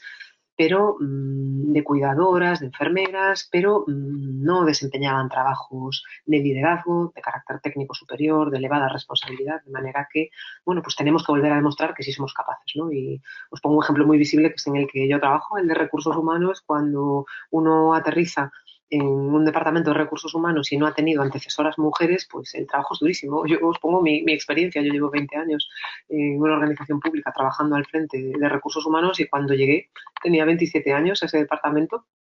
y, lo primero que me dijeron dos compañeras mujeres que, que ya no están y están jubiladas es, ay, qué pena que seas una mujer. Porque nosotros hemos trabajado toda la vida con hombres y se trabaja mucho mejor con hombres y para este puesto lo vas a pasar muy mal porque necesitas ser un hombre. Esa frase y ese mantra me lo encontré, me lo fui encontrando sistemáticamente hasta hace unos años, muy pocos, porque reiteradamente tenía que escuchar a es que tú te llevarías mucho mejor con los sindicatos si fueses un hombre, porque os vais de cena, os vais de cañas por ahí, se arregla todo. Y claro, eh, realmente es lamentable tener que explicarle en pleno siglo XXI a las interlocutores profesionales y empleados públicos que puedas tener que, bueno, tú no estás para tomarte cañas y cenas con nadie en el marco de la negociación colectiva ni en el marco de ninguna relación de trabajo. Eso está muy bien si trabamos una amistad, entablamos relaciones de amistad y nos queremos tomar pues, un café fuera del trabajo, pero mm, esto no va de que se arreglen las cosas tomando copas o cañas o fuera del horario de trabajo, no, es que esto lo hemos arreglado al final de una cena, no. Esto no va de esto y las mujeres también tenemos que luchar pues contra todo ese constructo cultural de que no tenemos capacidad para poder gestionar esto igual de bien que un hombre. Cuando nos queremos dar cuenta, estamos invirtiendo tanto tiempo, esfuerzo y energía en poder situarnos en esa, en esa posición o en esa primera piedra que nos defina como profesionales y que muestra a los demás que somos capaces, yo soy capaz igual que mis antecesores o igual que el resto, nos encontramos con una serie de demandas vitales o de eh, momentos de expansión vital está la maternidad, está el cuidado de la familia, está pues, el establecimiento de relaciones afectivas de la manera que sea y todas las que podamos tener a lo largo de nuestra vida o están bueno, pues, también vinculado a la, a la propia vida, las pérdidas y fallecimientos del entorno que hacen que a veces tengamos que pisar el freno porque no, no estemos en las mejores condiciones, como también le puede pasar a un hombre. Y sobre todo que nuestra vía de evasión a veces no es tanto el trabajo como las relaciones humanas. En ese sentido también es cierto que derivada de, la propia biología y de la propia orientación biológica del hombre al logro que, estudiamos en el primero de los webinars del día 16 de noviembre, eh, quizá mm, la psicología social y la propia psicología clínica nos demuestra que muchos hombres en contextos afectivos críticos se vuelcan con mayor intensidad en el trabajo como como mecanismo pues de, mm, de, limitación o tendente a suavizar el dolor afectivo que pueden sentir mientras que las mujeres necesitan reforzar sus redes eh, interpersonales y de amistad para poder transigir o, atravesar ese momento, ¿no? ese camino en el desierto. Entonces ello hace que en momentos duros quizá el hombre pueda enfocarse con mayor energía en el trabajo eh, y le ayuda a, pasar ese momento y en el caso de las mujeres quizá a veces eh, necesitemos enfocarnos con mayor energía en nuestro ámbito personal y de amistad y hace que precisamente el freno lo pisemos en el trabajo. Cuando nos queremos dar cuenta y pensamos que tenemos todo encauzado, llegamos a esa etapa más cercana a una edad ya en la que tenemos que ir pensando en el relevo. Y este aquí que nos encontramos como un poco desubicadas a veces de todo y decimos, pero ¿dónde estoy yo? ¿Cuántas mujeres de entre 55 y 65 años que trabajan en la administración nos han dado este retorno en muchas ocasiones? Es decir, es que cuando me quise dar cuenta he llegado a mitad de mis 50 años y ¿ahora qué? Y ahora ya es todo muy complicado y ahora pues el entorno es digital y yo llevo haciendo muchos años lo mismo, me cuesta más adaptarme, la propia organización funciona a una velocidad de vértigo y, me resulta muy difícil y sobre todo no tengo ya tanta energía para dedicarme como tenía antes. Esto también le pasa a los hombres, ¿no? El tema enérgico, pero sí que es cierto que eh, la, la curva de la motivación es mucho más difícil de recuperar en el caso de las mujeres que de los hombres. Entonces, la puesta en valor del trabajo femenino es muy importante para lidiar con ese síndrome de la impostora que, insisto, no se lleva solo en la juventud. Esto es un tópico, se lleva toda la vida a lo largo de la vida y sobre todo es una causa eh, de infelicidad muy profunda y una causa de eh, sufrimiento emocional y también de perpetuación de esa cultura sexista que hemos visto al inicio de la presente presentación y eh, todavía a día de hoy en las administraciones públicas, de manera que, es una herramienta potente que tenemos que, saber utilizar. Por otro lado, dentro de la puesta en valor del trabajo de las mujeres hay pequeñas subherramientas o, pequeñas subclaves que también son muy útiles. Una de ellas es el networking o la asistencia, participación en eventos presenciales o virtuales en los que eh, se trata sobre temas profesionales y las mujeres pueden establecer redes de trabajo. No tiene nada que ver con el establecimiento permanente de una red, sino que se trata de eventos puntuales, la presentación de un libro, la celebración de un café coloquio, eh, la realización de una comida charla de networking. Tiene una serie de debilidades y fortalezas y también ofrece como todo una serie de amenazas y oportunidades. ¿no? Existe eh, un artículo muy interesante publicado hace no mucho tiempo por la Harvard Business Review, la revista de la Escuela de Negocios de, la Universidad de Harvard, de, cuyo consejo asesor tengo, tengo el honor de pertenecer y, que bueno os haría llegar, aunque está íntegramente en inglés, pero es muy interesante, en la que dice por qué no deberías asistir a eventos de networking. Bueno, yo en ese sentido, aunque es una investigación, les digo, prestigiosa, pues tengo a, título personal mis discrepancias porque creo que pueden ser eventos muy, muy interesantes si sabemos dosificarnos, si sabemos enfocarlos y sobre todo si sabemos eh, tener claro qué es lo que queremos y esperamos de esos eventos, ¿no? Porque en muchos casos una de las mayores debilidades que pueda tener esta clase de eventos es que nosotros mismos no somos capaces de tener claro en qué queremos enfocarnos. Si lo que queremos es ser conocidos en, todos los entornos, pues estaremos en todas partes. Al final, como se suele decir, estaremos hasta la sopa. Eh, nuestros interlocutores acabarán hasta las narices de que estemos en todas partes y al final perderemos credibilidad profesional. Tenemos que tener claro en qué rama del conocimiento o ramas del conocimiento nos queremos enfocar, o de destrezas, o de competencias, o de habilidades. Si trabajamos en un puesto de trabajo que se dedica a funciones generales o de carácter burocrático la administración, pues las propias de carácter general, también podemos abrir mucho más el abanico en ese sentido y que sea mucho más amplio, pero fundamentalmente eh, tenemos que trabajar en una imagen de marca, de marca personal. Os recomiendo eh, como lectura el manual sobre marca personal en las administraciones públicas que tiene Amalia López Acera, una gran mujer del sector público y que os da una serie de pautas de cómo construir una marca personal que no está únicamente vinculada o es patrimonio exclusivo de las empresas privadas. ¿no? A veces tenemos un poco esta, bueno, pues esta creencia popular en las administraciones públicas de que el personal funcionario o laboral, de que los empleados públicos, directivos públicos, no, no deben tener visibilidad en, entornos más allá de la propia administración, ¿no? que no deben ser visibles y a veces incluso yo he escuchado eh, eh, el retorno de que para eso ya están los políticos. Hombre, no, son como suele decir, son ligas distintas, como en el deporte o como en el fútbol, no tiene nada que ver, ni los funcionarios quieren competir con los representantes políticos, ni pienso que viceversa, y tanto unos como otros tienen la vía abierta para poder cambiarse de rol si quisieran, nada impide que un funcionario, si mañana descubre que su pasión secreta pues es la representación política, pasa a servicio especiales o si labora la excedencia forzosa y se dedica a esa, noble tarea de representar a la sociedad y viceversa. Si un representante político se da cuenta de que su vocación secreta y oculta es ser empleado público, pues tiene lógicamente las ofertas a través de las ofertas de empleo público en igualdad de condiciones que el resto de los ciudadanos, la capacidad de poder serlo e incluso de desempeñar funciones como personal eventual en los términos que, el texto refundido del Estatuto Básico del Empleado Público contempla. ¿no? Pero sí que es cierto que existe esa creencia popular de que mm, aquellas personas que tienen marca personal son personas que quieren hacer carrera política, quieren destacar. No tiene nada que ver con eso y es un, planteamiento pues, bastante simplista que, la verdad confío en que, en que, no se consolide porque no, no se ajusta a la realidad. Sí que es cierto que muchas personas a la hora de construir su marca y sobre todo a la hora de participar en eventos de networking que permitan tener referencias de otras personas, establecer alianzas colaborativas y sobre todo traspasar qué hacemos, quiénes somos y por qué queremos y creemos que debemos ser visibles, que es en lo que consiste la marca personal, y cómo podemos colaborar contigo a tu crecimiento, eh, se dispersan demasiado. Y entonces al final acaban siendo expertos o expertas en todo, ¿no? Cierto es que al final, y también ahí tenemos eh, ese discurso sexista de que eh, cuando vemos a un hombre que está en todas partes, pues oye, está en todas partes, es muy exitoso, fíjate cómo sabe,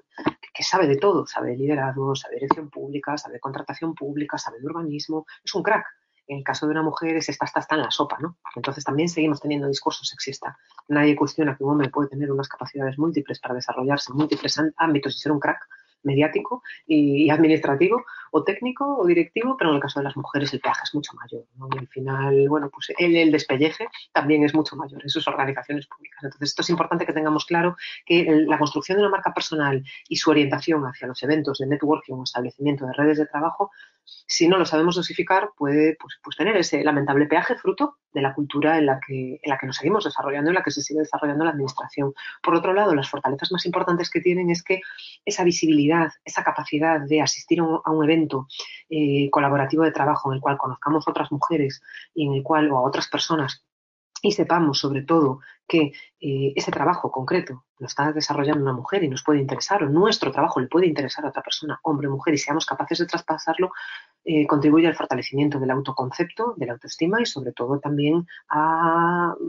motivarnos constituye una potente herramienta de motivación, de automotivación para seguir trabajando en esa línea, ¿no? Sobre todo cuando vemos que, nuestro trabajo aporta, hace crecer a los demás, hace pensar a los demás, que pensando es cómo crecemos, pensando es cómo ha evolucionado la sociedad y pensando en cómo mover una piedra, es cómo se construyó o cómo se ideó la primera rueda de la historia. Entonces, pensar es un proceso constante y permanente. Si ayudamos a los demás a pensar, les ayudaremos a crecer. Y desde ese punto de vista, pues, pues es muy, muy importante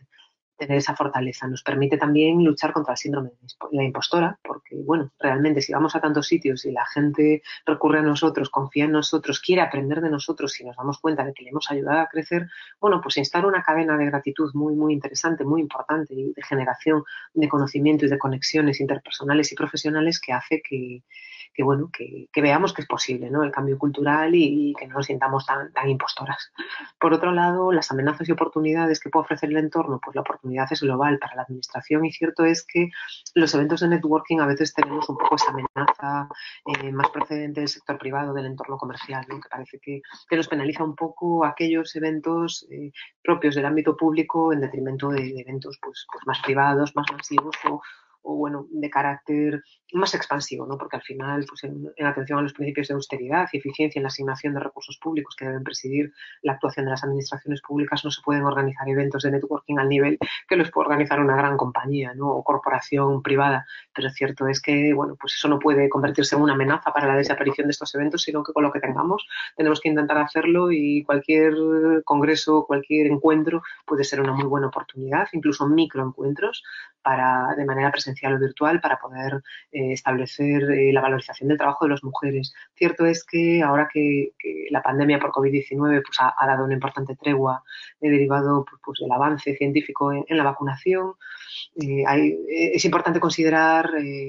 al factor humano, como veremos después, ¿no? La importancia de las relaciones cara a cara entre las personas, porque aunque ahora yo no os estoy viendo a vosotros, vosotros a mí sí, pues mm, no sé cómo sería este evento si fuese presencial, ¿no? Probablemente la parte buena es que permite que vosotros estéis desde vuestras casas conciliando, eh, que yo lo impartiendo desde el lugar cómodo también desde mi domicilio y que no me tenga que desplazar, con lo cual pues es mucho más eficiente y que vosotros podáis volver a verlo en otro momento. Permite eh, muchas, muchas eh, facetas positivas, pero sí que es cierto que también perdemos en la interacción y el contacto humano que, es fundamental y hace que, la relación sea muy, muy distinta en ese sentido entre formador y, personas que, desean aprender. Al hilo de, la labor de aprender y de la tarea de enseñar, otra de las herramientas más importantes para la puesta en valor del trabajo de las mujeres es el aprendizaje y la formación en valores y en actitudes de igualdad y en prevención de la violencia, del acoso y del hostigamiento contra las mujeres, porque al final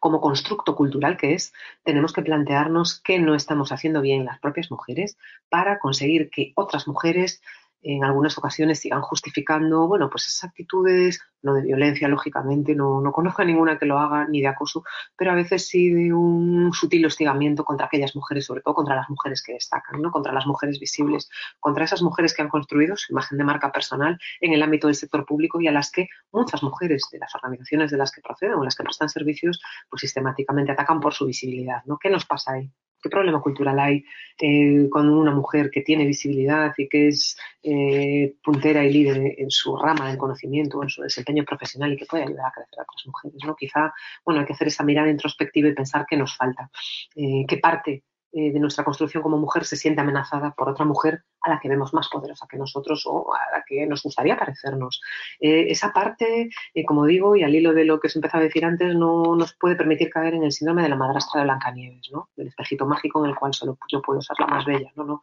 Aquí espejitos hay muchos y el espejo siempre debe ser un reflejo de la realidad y bellas podemos ser todas. Y hablo de bellas intelectualmente, ¿no? desde un punto de vista frívolo y físico, sino que en el potencial intelectual de las personas toda mujer tiene cabida. Estoy segura de que toda mujer tiene, tiene destreza que pueda poner en valor al servicio de lo público y de toda la sociedad y debemos ser las propias mujeres las que por responsabilidad moral pongamos en valor ese trabajo para que ninguna mujer se autolimite a sí misma y no pueda llegar pues, al mismo nivel de desempeño que las demás y al mismo nivel de desempeño que un hombre. Por otro lado, mm, el trabajo por una cultura de impulso al crecimiento profesional y al empoderamiento de las mujeres en las administraciones públicas pasa por algo esencial, que es la transferencia del conocimiento experto, sobre todo entre mujeres, que a veces nos cuesta mucho menos eh, que sea aceptado nuestra expertise o ese trasvase de conocimiento que por los hombres. No sigue existiendo, pues, producto de esa cultura sexista, mm, esta, bueno, pues esta frase que todas hemos escuchado en más de una ocasión de que a mí tú no me vas a enseñar nada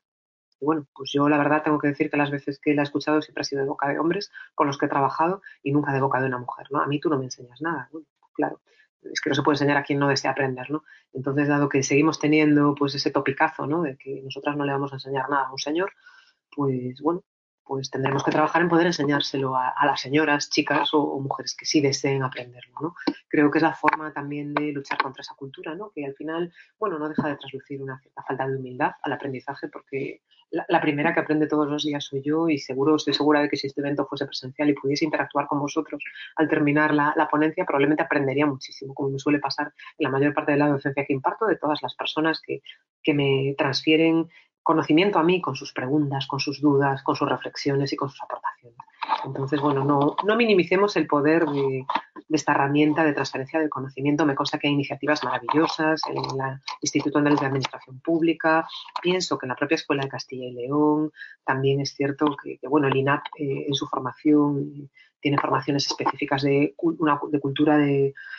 del aprendizaje y de la transferencia del conocimiento. Recientemente yo he participado en una, coordinada además por una mujer, por Isabel Belmonte, que fue directora de la Escuela de Administración, de Formación, Innovación y Administración Pública de la Comunidad de Murcia y en la cual participaron expertos de la Junta de Andalucía, como Carmen Seisdedos y el propio José Antonio Latorre, de, antiguo funcionario de la Diputación Provincial de Alicante, un gran experto, uno de los grandes expertos de nuestro país en materia formativa y de transferencia del conocimiento. Otra de las herramientas fundamentales para la puesta en valor del trabajo de las mujeres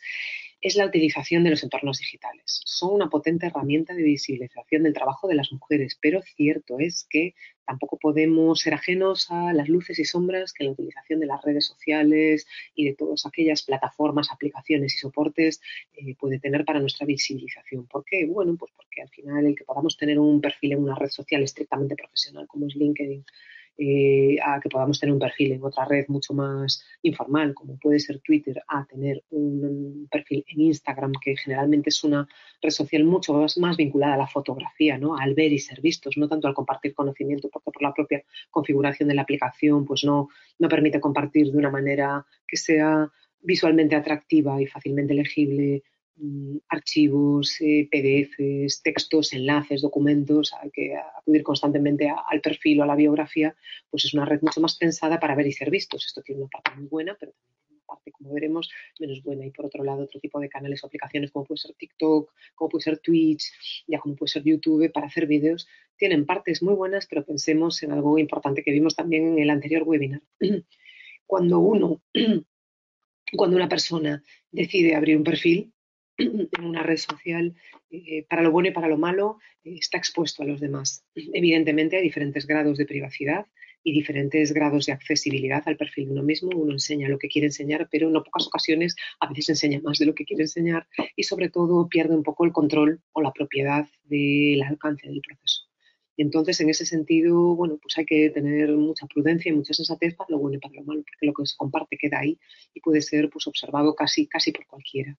No olvidemos además que la utilización creciente de las redes sociales ha generado lo que la ONU denunciado en reiteradas ocasiones y más recientemente como, motivo del Día Internacional de Prevención de la Violencia contra las Mujeres y las Niñas, lo que es el concepto de violencia digital, ¿no? que es aquella que se comete y expande a través de medios digitales como redes sociales, correo electrónico o aplicaciones de mensajería móvil instantánea y que causa daños a la dignidad,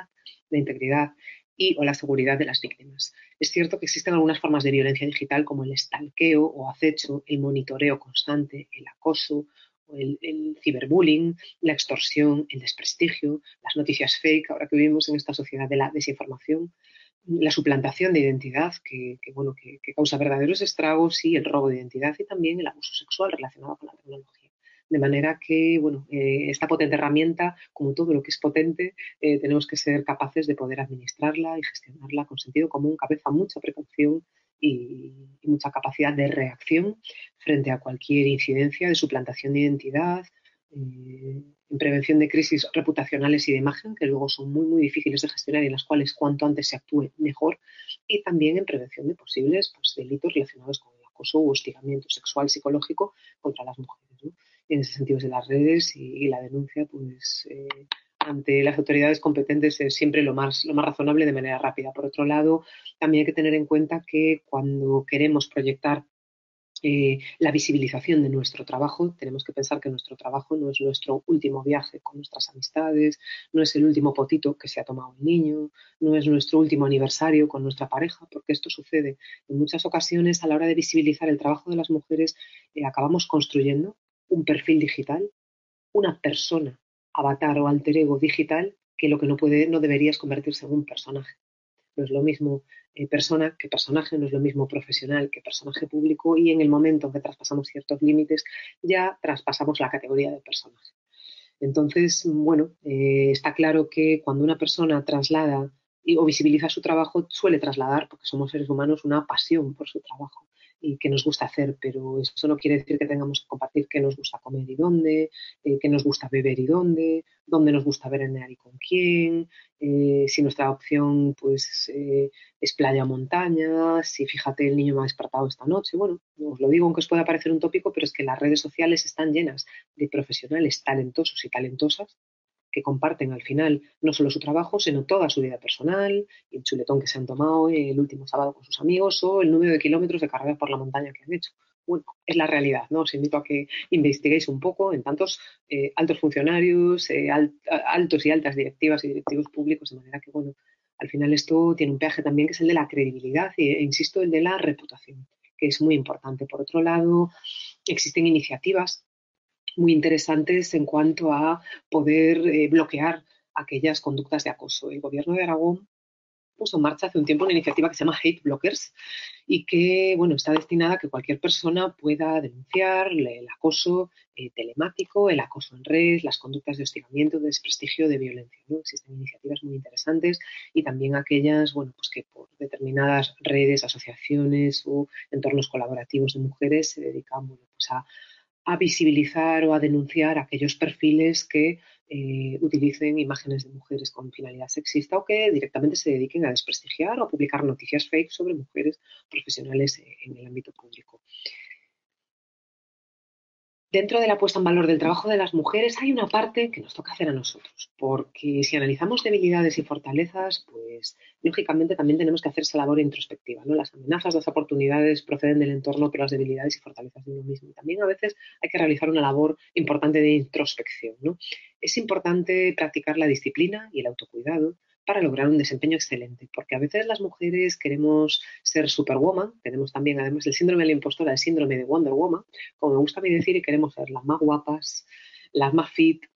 las mejores deportistas, las mejores parejas, las mejores mamás, las mejores profesionales, las amigas más divertidas y además queremos tener una vida plena en la que podamos aprender nuevos conocimientos y capacidades, en la que podamos viajar y queremos ser también las mejores influencers. Entonces, bueno, al final yo contando todo lo bueno que queremos ser me dan 10 cosas y probablemente me quedan muchas más y eso es muy legítimo y muy sano y muy positivo en cualquier persona, sea hombre o mujer, pero también es cierto que tenemos que interiorizar algo importante, que somos seres humanos, no somos super seres, no, no tenemos superpoderes y tenemos dos poderes muy potentes que son la capacidad intelectual y cognitiva que tiene toda persona, la reserva cognitiva, el talento que podamos tener y sobre todo la voluntad, que es una herramienta inquebrantable para lograr cualquier superación y cualquier logro y éxito en la vida. Pero si todo eso no lo cuidamos, nuestra capacidad no es limitada y sobre todo la autodisciplina y el autocuidado nos proporcionará un desempeño excelente. Esto tiene una relación muy importante con el derecho a la desconexión digital. En esa infografía que os he dejado, bueno, tenéis un resumen eh, elaborada por EUN, tenéis un resumen importante de en qué consiste básicamente este derecho. ¿no? Hay una parte, lógicamente, que corresponde al ordenamiento jurídico, a la regulación, pero hay una y lógicamente al empresario, y en este caso la administración pública, le corresponde regular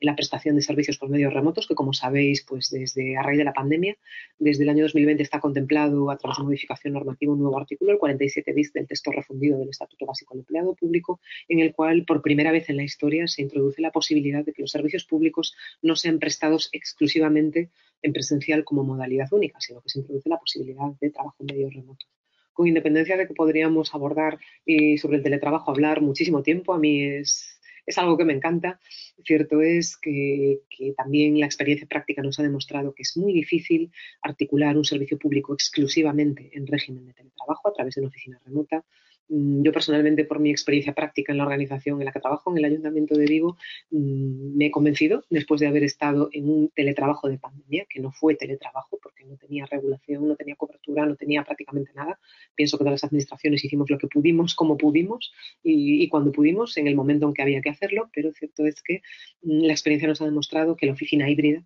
o mixta eh, es el mejor sistema para prestar estos servicios. ¿no? Pero cierto es que a raíz de de la puesta en marcha del teletrabajo mm, se ha puesto de, relieve o, por así decirlo, hemos detectado cómo se ha desarrollado una cierta incapacidad que observamos más acusada en las mujeres que en los hombres mm, para abordar la desconexión digital, para poner límites a la hiperconectividad. Esto genera una fatiga digital brutal, una fatiga psicológica y física y sobre todo eh, un progresivo incremento del nivel de burnout laboral o síndrome de trabajador o trabajadora quemado esa falta de compromiso, de desvinculación con la institución, ese agotamiento permanente. Bueno, es algo en lo que tenemos que trabajar, pero requiere autodisciplina, ¿no? Requiere que a lo mejor, pues cuando estamos en casa, en ese ratito que, eh, bueno, pues no estamos haciendo nada especial, no digamos, ah, me voy a conectar un poco, que así termino no sé qué. Bueno, pues es que a lo mejor ese ratito nos tenemos que obligar a descansar. si no es algo que, sea debido a muerte y que debamos pues, resolver porque a veces lo hacemos incluso por propio egoísmo de uno, es que así no lo tengo que hacer mañana, ¿no? Esto, esto nos pasa a todos, a mí la primera, pero tendríamos mucho trabajo para seguir haciendo toda la noche y cuando amaneciésemos mañana seguiríamos teniendo más trabajo y estaríamos así todos los días, ¿no? Entonces, lo único que se quema es nuestro organismo, como sabéis, eh, la curva de la productividad desciende a mayor periodo de carga de trabajo en el que no hay descanso y sobre todo que, bueno, al final no olvidéis que esa cualidad que es se ha puesto tan de moda a raíz de la pandemia como es la resiliencia ¿no? organizacional y, personal o profesional, está vinculada a la capacidad de recuperación. De hecho, la resistencia y la resiliencia no está tan relacionada con la capacidad de soporte y de aguante que tenemos frente a puntas muy prolongadas de carga de trabajo, sino a la capacidad de hacer pequeños microdescansos, de los cuales, como como sucede con los móviles, recarguemos la batería y seamos capaces de descansar. Entonces, bueno, en clave de género me consta que se están haciendo estudios muy importantes. En concreto, pues hay una gran experta, Luisa Mazo Somarriba, del Instituto Vasco de Administración Pública, que me consta que está trabajando un análisis del teletrabajo en clave de género, que, esperamos que, se pueda publicar a lo largo del año que viene, si, si puede terminar el trabajo, porque es una persona muy, muy ocupada, y en el cual de todos los datos extraídos Mm, de las profesionales acogidas al teletrabajo con carácter voluntario y permanente que ha implantado el Instituto Vasco de Administración Pública y la Administración Pública de Euskadi, mm, pues se observa un sesgo de género muy importante en el caso de las mujeres, porque la mayor parte de las personas que se han acogido al teletrabajo han sido mujeres. Y los índices de burnout laboral y de descenso del compromiso y problemas de salud física y mental asociados al teletrabajo se están dando en mujeres. Entonces, bueno, es algo importante a considerar. De hecho, Mm, durante la pandemia sucedió bastante que muchas mujeres pues eh, optaron por el teletrabajo, hubo personas que no. Lógicamente sí tuvieron la opción, hubo una temporada en la que tuvimos que, estar todos, pero cierto es que los primeros en incorporarse a muchas oficinas fueron sobre todo hombres en los puestos de dirección, mientras que muchas mujeres, si se les dio la opción de poder continuar en híbrido o incluso una temporada de teletrabajo por razones de conciliación, se acabaron acogiendo el teletrabajo. Entonces es algo que tenemos también que, explorar para que no se nos quede nadie fuera y sobre todo para que no haya sesgos de género y menos visibilidad del trabajo de las mujeres. Al final, como decía Ruth Bader, Ginsburg, que como sabéis fue la primera magistrada eh, de origen eh, judío y la primera mujer magistrada del Tribunal Supremo de los Estados Unidos, que falleció, pues, me parece que hace un par de años, decía que las mujeres tienen que estar en aquellos lugares donde se toman las decisiones. ¿no? Y en las administraciones nos ha pasado que con el teletrabajo hemos enviado a muchas mujeres a casa y no están en los lugares donde se toman las decisiones, no están en las reuniones de trabajo, eh, no están en los centros de decisión y pensad que por la propia naturaleza de la actividad administrativa y por la propia tradición cultural en la administración, cuando se toman decisiones no se toman a través de una videoconferencia sobre todo las eh, decisiones importantes o estratégicas se toman en reuniones de trabajo presenciales, sobre todo aquellas reuniones que implican de un ámbito de decisión política, aquellas reuniones graves, delicadas, serias, aquellas decisiones importantes o trascendentes al final se toman en reuniones presenciales y ahí a veces es donde no están las mujeres. Por otro lado, tampoco olvidéis que, bueno, que aunque el teletrabajo pueda estar llamado a quedarse en el ámbito del sector público, no parece, no parece eh, de, la comprobación eh, de la experiencia práctica que se vaya a quedar en modalidad exclusivamente remota. Parece que lo que va a pervivir puede ser una oficina híbrida a la que personas voluntariamente se puedan acoger, que requiere de un trabajo de liderazgo muy importante y sobre todo de un esfuerzo por la organización de la propia oficina híbrida, de manera que cuando en alguno de los grupos de trabajo híbridos o de rotación que puedan existir, como, como sucede en nuestra organización, que, bueno, tenemos un, gran orgullo con nuestro Departamento de Recursos Humanos porque eh, estamos en un sistema híbrido en la que la única que está presencial todos los días soy yo, pero el resto de mis compañeros a nivel técnico rotan. Cuando tiene que venir alguna reunión importante estratégica van a estar y vienen, sean hombres o mujeres, nos encargamos de que vengan presencial, aunque sea un día que pudieran tener en teletrabajo y lo hacen encantados, pero sobre todo mm, requiere un esfuerzo de organización por parte de las propias personas para turnarse cuando por motivos de vacaciones o puntas de trabajo menos elevadas pues pueda pueda haber menos presencia y sobre todo una presencia equilibrada de mujeres y hombres, aunque en nuestro departamento la mayoría somos a día de hoy mujeres de un ámbito tradicionalmente muy masculinizado, sobre todo en los roles técnicos y, de dirección. Ya para terminar, porque nos queda un cuarto de hora y bueno, me puedo extender mucho hablando, me gustaría abordar eh, este pequeño kit de habilidades emocionales y relacionales para el desempeño exitoso del trabajo de las mujeres en el sector público. Y para ello me gustaría analizar qué fortalezas tenemos las mujeres, porque tenemos muchas más de las que pensamos. No, con ello no quiero decir que los hombres no las tengan, por favor. Los hombres que me estéis escuchando, no sintáis como que vosotros no tenéis todo esto que, vamos a analizar aquí. Pues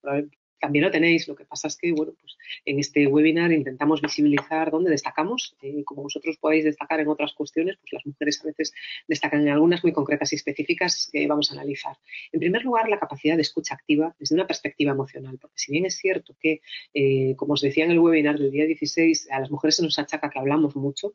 cierto, hablamos mucho, pero bueno, mm, también vivimos más. Esto nos lo decía el gran psiquiatra Luis Rojas Marcos, para los que no estuvisteis en, ese webinario, eh, las mujeres decimos una media de 15.000 palabras más al día que un. Esto está demostrado por la ciencia. Luis Rojas Marcos es uno de los psiquiatras más prestigiosos del mundo y gran experto. Eh, como sabéis, fue el responsable de, la atención psicológica a las víctimas supervivientes de, los atentados del 11S y bueno, pues es un gran experto que ha fincado en Estados Unidos, pero de, de reconocida trayectoria internacional. Pero es cierto que también está demostrado que las mujeres, en el caso de las mujeres españolas, viven más también. Entonces, bueno, pues a lo mejor es cierto que los hombres tenéis una capacidad muy desarrollada de escucha activa, pero a veces puede costar más conectar con la parte emocional, ¿no? Y quizá dentro de las fortalezas de las mujeres está no solo la de escuchar, sino también la de proporcionar un apoyo emocional que a veces pueda ser, pueda ser, y estamos hablando con carácter general, sin entrar en excepciones, que, bueno, pues los hombres no estén más, más dispuestos a dar, sino que están más enfocados en proporcionarlos una posible solución, ¿no? Esto la experiencia práctica,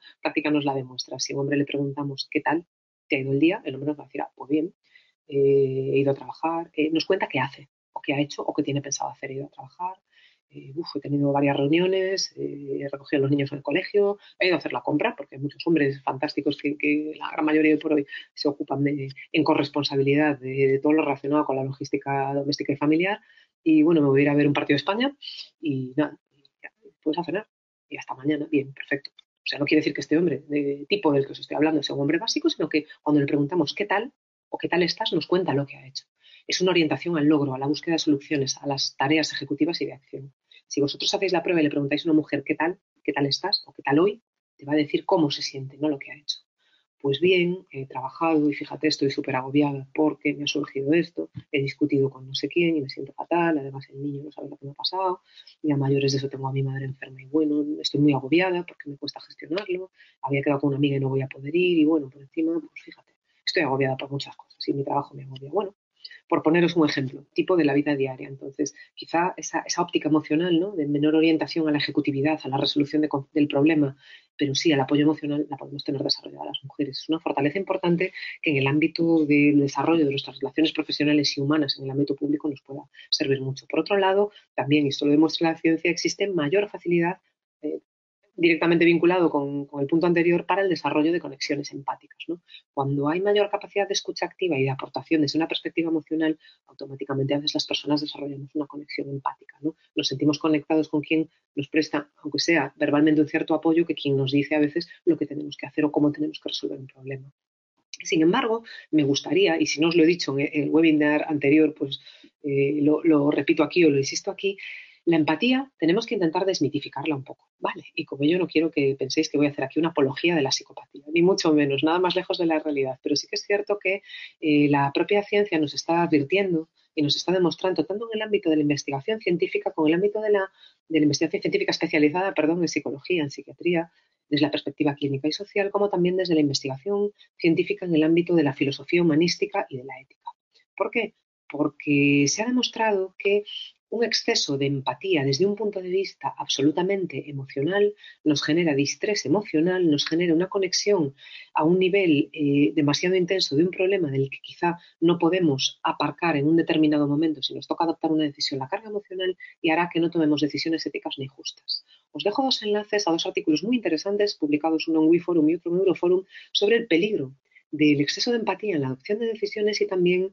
una reflexión, otro artículo muy interesante sobre la razón y no la empatía, que es la que nos permite tomar decisiones éticas y justas. Desde ese punto de vista, la psicología, existe un autor pues, muy interesante, Paul Bloom, de la Universidad de Yale, que ahora está investigando en la Universidad de Columbia, que tiene un libro que se llama En contra de la empatía. Against Empathy. Está, está traducido a castellano, lo podéis encontrar y bueno, se escribió a raíz de un artículo publicado en 2019 en la Boston Review eh, que es una, bueno, pues una publicación periódica muy, muy prestigiosa en materia humanista, filosófica y también académica y científica, desde el punto de vista de la psicología social, la antropología y y estructura de las organizaciones en la que nos advertía precisamente de esos peligros, ¿no? de que hay que aplicar lo que se conoce como empatía racional o cognitiva, sin perder siempre nunca el punto de perspectiva cuando conectemos con las personas. Entonces es algo que tenemos que saber hacer bien las mujeres. Somos a veces demasiado empáticas y no nos podemos eh, conectar a un nivel tan hiperemocional que haga que no tomemos decisiones éticas y correctas, sobre todo en el ámbito del sector público, porque hemos empatizado demasiado con el problema de un compañero o compañera de trabajo, con el problema de un subordinado o con un problema social que nos pueda, eh, que, pueda concurrir en nuestro desempeño profesional si trabajamos con la atención al público. ¿no? Imaginaos pues, eh, personas, eh, empleadas públicas que trabajen en el ámbito de los servicios sociales, que es un ámbito humanamente muy delicado, o de violencia de género. Como empecemos a empatizar a un nivel muy intenso, pues a lo mejor acabaremos bueno, cometiendo conductas poco éticas, saltándonos el orden de tramitación de un expediente administrativo cuando no exista justificación ni orden superior para ello, tal y como nos exige la Ley 39 de 2015, precisamente porque hemos empatizado demasiado con el problema de una persona a la que tenemos que atender todos los días y la vemos a nivel humano llorando, destrozada y en una situación en la que si estuviese en nuestra mano la ayudaríamos, pero quizá con nuestro trabajo no podamos ir más allá. Por eso es importante, insisto, no quiero hacer apología de la psicopatía, pero que contextualicemos la empatía eh, en un entorno racional. Por otro lado, dentro de nuestras fortalezas también se encuentra la capacidad de liderazgo, ¿no? Y sobre todo esa capacidad que tenemos de abordarlo no como un logro o como un reto, que es bueno, pues un abordaje más masculino en la tradición eh, de, la, de, la, propia literatura del liderazgo y técnicas de liderazgo, sino como un proceso transformacional de carácter progresivo que pasa por algo muy importante, que es la consideración del factor humano. ¿Por qué? Bueno, pues porque en el caso de los modelos de liderazgo masculinos está más orientado a un intercambio entre un líder y unos seguidores. Eh, donde bueno, pues hay un valor a cambio del trabajo y sobre todo existe un sistema de premios, recompensas y castigos, ¿no? porque es un modelo de liderazgo muy orientado al logro, a la consecución de objetivos porque hereda la tradición y la cultura empresarial, el éxito, ¿no? Este modelo del broker, del ejecutivo agresivo, del lobo de Wall Street, de conseguir reconocimiento porque soy un crack porque soy un lobo y porque consigo lo que se me pone por delante. Bueno, en el caso del liderazgo de las mujeres es un liderazgo mucho más reciente en su conceptualización y acuñamiento, estimula la conciencia de los subordinados, estimula el crecimiento colectivo los motiva, más allá de premiarlos o recompensarlos o castigarlos, les motiva y sobre todo considera las expectativas que puedan tener las personas que trabajan. ¿no? Se orienta también hacia las necesidades de las personas, hacia la cooperación, el diálogo, el trabajo en equipo, el desarrollo individual como un medio para conseguir los logros en la organización. Entonces, tenemos una fortaleza importante, tenemos una capacidad de desarrollar redes de relación interpersonal en entornos profesionales desde esa perspectiva, por así decirlo, menos jerárquica, más colaborativa, cierto es que no es lo mismo mandar que liderar, ¿no? porque el liderazgo supone el reconocimiento fáctico de esa esencia del liderazgo por el propio equipo y mandar supone, bueno, pues el ejercicio de un rol de mando. Bueno, la administración pública, cierto es que estamos vinculados por el principio constitucional de jerarquía, que está contemplado en el artículo 103 de la Constitución y que nos toca ejercerla. La administración está jerarquizada y tampoco se puede convertir mm, el liderazgo en un proceso asambleario en el cual no tengamos en cuenta, sobre todo, el último que opine o el último, el último a opinar sea el directivo o la jefatura. Esto es lo que no puede ser y a veces confundimos el establecimiento de dinámicas colaborativas y de un liderazgo transformacional con que toda la oficina o departamento decida lo que tenemos que hacer y le imponga a la jefatura o al responsable directiva o técnico, persona directiva o técnica, lo que hay que hacer. ¿no? Hay una falta de respeto importante al rol de las mujeres, sobre todo directivas en las administraciones públicas y aquellas mujeres que ejercen una jerarquía. ¿no? Eh, se desarrollan en muchos casos conductas que frente a un hombre no nos atreveríamos, nadie se atrevería a desarrollar, pero en el caso de las mujeres se subestima esa capacidad de mando y dirección precisamente porque suele haber pocas suele ser poco frecuente todavía, a salvo de excepciones, como siempre, mm, aquellas mujeres que se impongan claramente con un rol y sobre todo que persistan y, no se hundan y no se desmotiven y no se desanimen eh, derivados de esa actitud de, bueno, pues de minado sistemático y de dinamitado constante al rol de dirección y a la credibilidad y a la fortaleza de una mujer. De ahí que, bueno, pues hombres y mujeres tengamos que ayudarnos a que las mujeres también sean fuertes. Por otro lado, otra de nuestras fortalezas también está en la forma que tenemos de gestionar el conflicto, que a veces se puede convertir en una debilidad. ¿Por qué? Porque la interacción cotidiana, y pienso que esto nos ha pasado a todas, me incluyo entre ellas, constantemente tenemos que pedir que no nos interrumpa.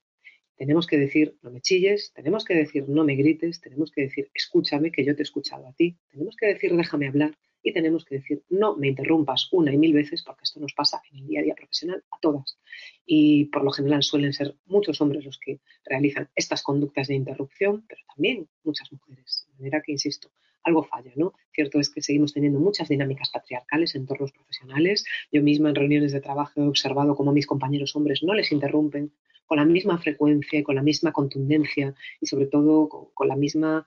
falta de, bueno, pues de consideración con la que me interrumpen a mí o otras compañeras mías mujeres, incluso en rol de jerarquía. De manera que, bueno, son técnicas importantes practicar la asertividad, es decir, entiendo que quieras hablar, pero por favor no me chilles, o entiendo que quieras interrumpirme, pero de verdad espera un momento porque, bueno, yo te he escuchado a ti, entonces me toca a mí hablar y es mi turno, respétame. Bueno, es lamentable que quizá en pleno siglo XXI tengamos que pedir respeto, pero bueno, esta es la realidad, ¿no? Quizá en esas dinámicas patriarcales heredamos un poco esta dinámica de la tertulia de programa deportivo, como digo ¿no? Interrumpirse constantemente. Si ponéis algún canal de televisión o la, propia radio durante muchos años, tantos programas eh, de radio exitosos en materia pues, de, de tertulia son fundamentalmente futbolística, la interrupción es constante, constante, permanente, ¿no? Y bueno, también sucede, ojo, en este sentido, pues también rompe una lanza eh, en las tertulias cardíacas, ¿no? que al final es eh, eh, todo eso es un horror, ¿no? De personas gritándose, interrumpiéndose constantemente y hablando unas más altas que otras. Bueno, cierto es que los programas rosas son mucho más recientes y no es por defenderlos, que no soy consumidora de ellos, pero sí que es cierto que las tertulias deportivas vienen de antiguo y esa dinámica de la polémica, de la interrupción, bueno, pues es constante y permanente y en entornos profesionales a veces se traspasa ese punto, ¿no? Porque eh, se hablan lenguajes comunes en, ámbitos comunes y bueno, pues las mujeres nos hemos incorporado más recientemente a estos roles más jerárquicos y a veces estamos un poco desorientadas, ¿no? Sobre todo como cuando a día de hoy por suerte pasa mucho menos, pero no hace tantos años que el recibimiento de una reunión de trabajo en la que éramos la única mujer, pues teníamos que estar durante 10, 15 minutos escuchando cómo había quedado el Madrid, cómo había quedado el Barça, cómo había quedado el partido y si jugaban o no jugaban bueno, una serie de, chistes que, bueno, que entran dentro de la relación social correcta, pero que llega un momento que te daban ganas de decir, oye, mira, que llevo 15 minutos, ¿sabes? Tengo mucho trabajo y si vais a seguir hablando de la liga, yo me voy, porque no, no, terminamos, ¿no? Entonces, bueno, e, estas dinámicas existen y creo que tanto hombres como mujeres que me estáis escuchando coincidiréis en ellos. Por suerte, vamos avanzando y, como digo, la asertividad y también la firmeza y la buena educación el mejor vestido para la fiesta de la vida. Son técnicas básicas y, muy simples y muy antiguas de afrontamiento de este tipo de situaciones de conflicto. Y creo que las mujeres ahí, bueno, pues tenemos esa capacidad, sobre todo también la capacidad de amabilidad y tener la inteligencia emocional como para lograr que este tipo de situaciones no nos afecten, ¿no? Porque en cierto sentido, eh, ese rechazo, ese conflicto, esa interrupción a veces guarda un mensaje oculto que nos conecta directamente con nuestra parte más emocional y con esa, con esa espiral de síndrome de la impostora que seguimos teniendo en nuestro interior. De no valgo lo suficiente, por eso me interrumpen. No digo cosas interesantes, por eso me interrumpen. Eh, mi discurso no es valioso, por eso no me dejan hablar. No me soportan, por eso me gritan. Bueno, desde ese punto de vista hay que tener la inteligencia emocional y la perspectiva suficiente como para pensar que nuestra valía no puede ser cuestionada porque alguien nos interrumpa, ¿no? Porque a lo mejor esa persona, bueno, pues pues no es educada, no tiene modales, no tiene consideración, bueno, hay mil razones, ¿no? desde ese punto de vista, bueno, siempre es bueno eh, utilizar dos técnicas que a mí me encantan y que recomiendo. En primer lugar, bueno, en primer lugar, las neuronas espejos, lo que la psicología clínica conoce como mimicry. Entonces, os pongo un ejemplo. Si yo me pongo de brazos cruzados a hablar con vosotros, me pongo así, me pongo seria, con el ceño fruncido, y os recibo en una reunión en plan, hola, ¿cómo estás? ¿Cómo te va? ¿Tenías algo que decirme? Es que es tarde y llego tarde a una reunión. Vale. Vale, bueno, pues ya, me llamas después y me dices. Os puedo recibir así, pero si yo os recibo contenta, sonriente, hola, ¿qué tal? ¿Cómo estáis? Muy buenos días. Estoy encantada de veros. ¿Qué tal? ¿Cómo te va? ¿Qué tal? ¿Tienes algo que comentarme? Es que entro ahora en una reunión y, bueno, no voy a poder hablar contigo, pero nada. Si, si, quieres, en cuanto termine, me llamas, que estoy a tu disposición y aclaramos las dudas, ¿vale? Venga, me alegro de verte. Evidentemente las cosas cambian. ¿Verdad? Entonces, eh, las neuronas espejo tienen un papel muy importante. nuestro cerebro humano está programado para imitar las conductas que vemos en otras personas. Si os ponéis delante de un espejo o delante de otra persona y os dais cuenta, cuando conectáis con ella tendéis a repetir vuestros gestos, sobre todo con aquellas personas que en vuestro inconsciente os parecen amables, os parecen cercanas, os generan relax y no tensión, no, no, activan esa parte más primitiva de la, de, la, amígdala cerebral que os pone en alerta, esa intuición potente, ¿no? que procede de nuestro cerebro antiguo reptiliano, donde nos avisa de que tenemos que ponernos en modo lucha-huida, y a veces con algunas personas nos pasa, esas personas que nos dan mal espinas, calofrío, que decimos, caray, ¿qué me está pasando? Que me pongo en alerta. Bueno, pues eh, si vosotros habláis a vuestros equipos con un lenguaje amable y con un lenguaje verbal y no verbal amable, vais a conseguir que las neuronas espejo de esa persona os copien y que sea mucho más fácil conectar. Por otro lado, hay que entrenar el pensamiento para evitar la paranoia organizacional, lo que yo os decía antes, ¿no? de me hablan mal porque no me soportan, me interrumpen porque no soy valiosa. Bueno, incluso a veces tendemos a pensar que en las organizaciones existen algún tipo de conspiración para hacernos la vida imposible. Bueno, puede suceder la experiencia práctica lo demuestra y todos hemos pasado por ello, ¿no? Hay malas personas, las hay en todas partes, como veremos en breve, porque ya estamos al límite de la hora, pero sí que es cierto que a veces hay que aplicar este principio de la navaja de Ockham, que lo que nos dice es que cuando eh, concurren dos afirmaciones, una más sencilla y otra más sofisticada, la que tiene más probabilidades de ser cierta, o la explicación que tiene más posibilidades de ser cierta, es la más sencilla, ¿no? Entonces, si una persona nos habla mal, eh, podemos pensar que la persona, bueno, pues directamente es un poco idiota, o, es mal educada o que la persona eh, nos habla mal porque ya la semana pasada nos habló mal en el pasillo, porque sospechamos que nos mira mal y porque creemos que nos quiere hacer la vida imposible. Probablemente la persona pues, no tenga muy buenos modales o haya pasado un mal día. Hay una explicación mucho más simple y más sencilla que esa que nos puede llevar a incurrir o a derivar en una paranoia organizacional que hace que progresivamente nuestras capacidades se mermen. Por otro lado, la inteligencia emocional también nos permite manejar las tensiones personales en entornos profesionales y desvincular la vida personal y la profesional. ¿Por qué? Bueno, pues porque al, igual que nos pasa en las redes sociales, a veces en las oficinas pasamos muchas horas, a veces no siempre pasamos muchas horas de nuestra vida, pero a veces no separamos adecuadamente nuestra parte personal de nuestra parte profesional, eh, entablamos amistades en el trabajo que luego no sabemos contextualizar, los conflictos personales traspasan a la parte profesional y viceversa, y en el ámbito del sector público, pues bueno, no está especialmente penalizado, como sí sucede en muchas corporaciones y compañías privadas, donde sus códigos éticos y de conducta penalizan las relaciones interpersonales, afectivas y sentimentales entre sus trabajadores,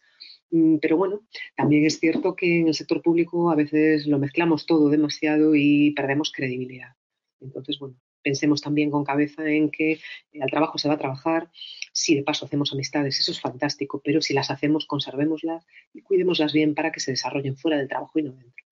Por otro lado, bueno, pues en el ámbito del sector público no somos ajenos al acoso sexual y a la violencia contra las mujeres. A día de hoy, afortunadamente, la mayor parte de las organizaciones derivados del cumplimiento de obligaciones legales en materia de igualdad y también de sus propios planes de igualdad, pues disponen de protocolos de prevención de acoso sexual y de acoso psicológico y violencia contra las mujeres, pero bueno, seguimos teniendo más casos de los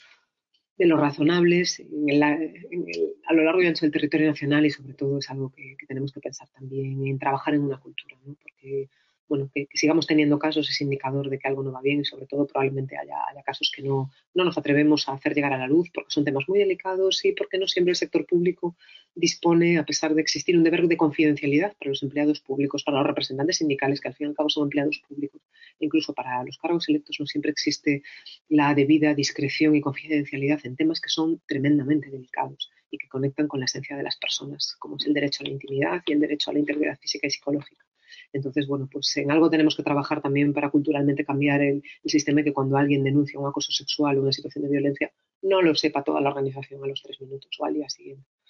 o no se filtre a la prensa. Es algo que en la administración local vivimos de manera muy cercana por la inmediatez al ciudadano y a todos los agentes que, que, se desarrollan en el ámbito local, pero lo que tenemos que trabajar. No querría tampoco despedirme sin bueno, pues prevenir un poco, aunque la foto sea un poco inquietante, y dentro de las fortalezas de la mujer es esa potente herramienta que es la intuición y que la psicología define como ese sexto sentido que procede, como se decía, de la época de las cavernas, esa capacidad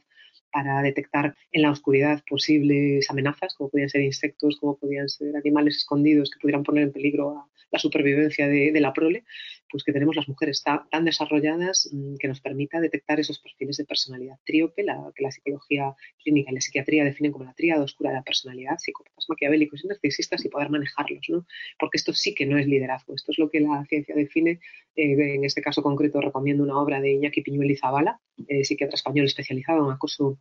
psicológico y móvil, eh, que se llama liderazgo cero, porque esto no es liderazgo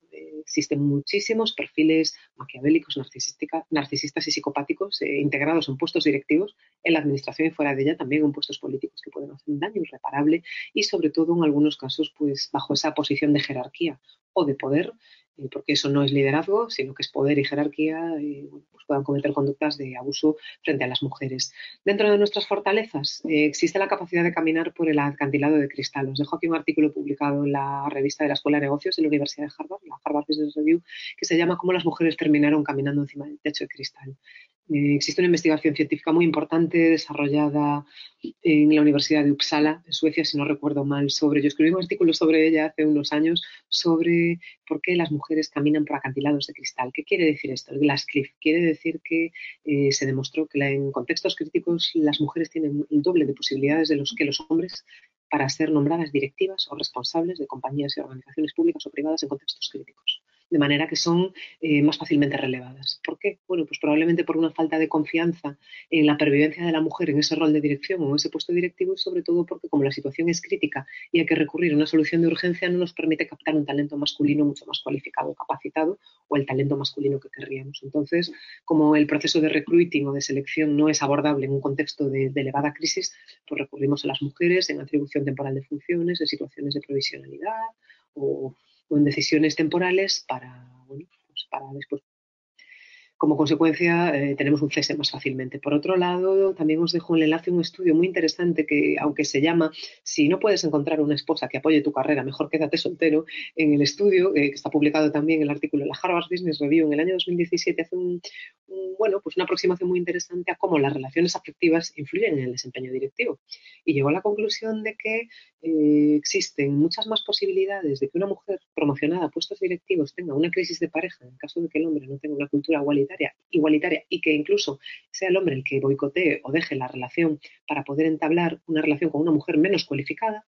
que, una mujer que no ha sido nombrada para un puesto directivo. Es muy curioso, muy interesante. Os lo recomiendo a quien tenga ganas de practicar el inglés porque no está publicado en castellano y, bueno, sobre todo para poder cerrar ya esta presentación porque me he pasado de la hora. Muchísimas gracias y cualquier pregunta que tengáis estoy a vuestra disposición. Muchísimas gracias a ti, María. Bueno, como nos decía por aquí José Ignacio cuando estabas un poco comentando también, dice que se lo pregunten al resto de compañeras de Margarita Gil, creadoras de la generación del 27 y conocidas como las sin sombrero. Dicho nombre tiene una preciosa historia de subversión. subversión sin duda. La verdad es que, bueno, no, me ha dado tiempo a poneros tantos ejemplos que tenía. De hecho, bueno, tenía uno relacionado con la medicina, con la enfermería, con el rol de las enfermeras, pero mm, con el servicio social femenino, pero no, no era posible por el tiempo poneros todos, pero sí, sin duda. Estupendo. Por aquí también teníamos, eh, pues bueno, un, comentario de Monse cuando has compartido pues, la historia de tu abuela, ¿no? Que decía qué bonita historia, gracias por compartirla. Muchas gracias, Monse. La verdad que te voy a decir yo que, es mi historia, es mi abuela, ¿no? Pero, y siempre lo digo, pues, pues gracias a ella yo estoy aquí gracias a su esfuerzo, a su trabajo y a la lucha contra, contra el estigma social de ser madre soltera en la, España, en la España de 1950 y de ser cuidadora y trabajadora en un orfanato donde se crió mi madre y donde trabajó ella toda su vida, pues bueno, gracias a su esfuerzo yo estoy aquí. He podido estudiar y desempeñar un, rol distinto y sobre todo, bueno, pues colaborar también al crecimiento de la sociedad, pero quizá por compartir algo más muy personal también con vosotros, eh, el día que, bueno, cuando falleció, que ya falleció hace años, pues eh, el día de su funeral había un montón de personas que no conocíamos, que eran niños a los que ella había criado y que eran hombres, pues 40, 50 años y que algunos de ellos pues, estaban muy emocionados llorando y te enseñaban su fotografía. Uno de ellos me enseñó una fotografía de mi abuela muy jovencita con, con él en brazos y dice, mira, este bebé soy yo y es que yo la madre que he conocido era tu abuela. Entonces, bueno, a mí eso me, llena de orgullo y de emoción. Qué bonito. Por aquí Claudia dice, en cuanto a las altas capacidades en niñas, tienden a ocultarse, ¿no? Para ser aceptadas. Afortunadamente hay proyectos educativos como STEAM Talent para fomentar el interés eh, pro la ciencia, ¿no? Pues sí, la verdad que sí. Eh, en ese sentido, pues bueno, también compartiendo algo muy personal, mm, yo también fui una niña con altas capacidades y la verdad mi infancia en ese sentido fue, bastante dura y fue bastante difícil. ¿no? Al final yo no, no he construido ningún cohete para la NASA ni, ni he descubierto ningún nuevo medicamento que, que, haga terminar con las pandemias ni con el cáncer en el mundo. Pero es una realidad bastante complicada y sobre todo, bueno, cuesta bastante eh, que las niñas, bueno, se atrevan a visibilizar ¿no? ese talento cuando eres pequeño y lo que todas las niñas les gusta jugar con muñecas, pero a ti te gusta hacer puzzles, crucigramas y rompecabezas y, bueno, construir estructuras con un tente, con un lego, bueno, pues, pues eres un poco raro. Entonces sí que es cierto que, bueno, se ha avanzado mucho, pero siguen siendo también las grandes olvidadas y sobre todo, bueno, a veces el no ser capaces ¿no? de dotarles de mayores herramientas emocionales para evitar esa alta intensidad emocional que a veces se puede dar, ¿no? En personas en las que coincide pues la doble condición de persona con alta capacidad y de paz, ¿no? Personas altamente sensibles o con, alta sensibilidad emocional, sin duda. Mira, y un poco a raíz de lo que estamos hablando, dice Jorge, dice, sin educación la sociedad no avanza. Cierto, Jorge, y además, de verdad, que, me encanta que, me lo digáis y bueno, que estéis vosotros aquí, que estáis, bueno, no, no, os voy a enseñar nada nuevo, pero que estéis compartiendo el tiempo de vuestro gran parte importante de vuestro tiempo libre que podíais estar pues, pues, tomando un café o descansando o por ahí, aquí eh, intercambiando al final conocimiento porque este retorno que me hacéis llegar es muy interesante y sobre todo, bueno, transfiriéndolo después a otros lugares. Sin, es, como os decía, esto es la rueda, o sea, al final eh, el pensar el aprender, el conocer y la educación es lo que nos ha dado la clave para poder llegar hasta aquí, de dónde veníamos, fijaos, de dónde veníamos y dónde estamos y a dónde llegaremos. Si, bueno, si tenemos la, templanza, la inteligencia y la capacidad a nivel global de no autoexterminarnos antes, ¿no? Como, civilización humana, que esa es otra posibilidad, ¿no? Si logramos contener el cambio climático y logramos, bueno, pues también que nuestro planeta sobreviva. Ese es un reto muy importante también. Pero con educación medioambiental también probablemente podamos conseguir. Mira, y Asunción te dice, un placer escucharte, María. Gracias por compartir con nosotras y con nosotros tus conocimientos. Realmente el seminario ha sido muy enriquecedor y creo que nos va a ayudar a entender nuestro rol en la administración pública y a seguir luchando por conseguir esa ansia de igualdad de género. Encantada de haber, de haber participado como alumna.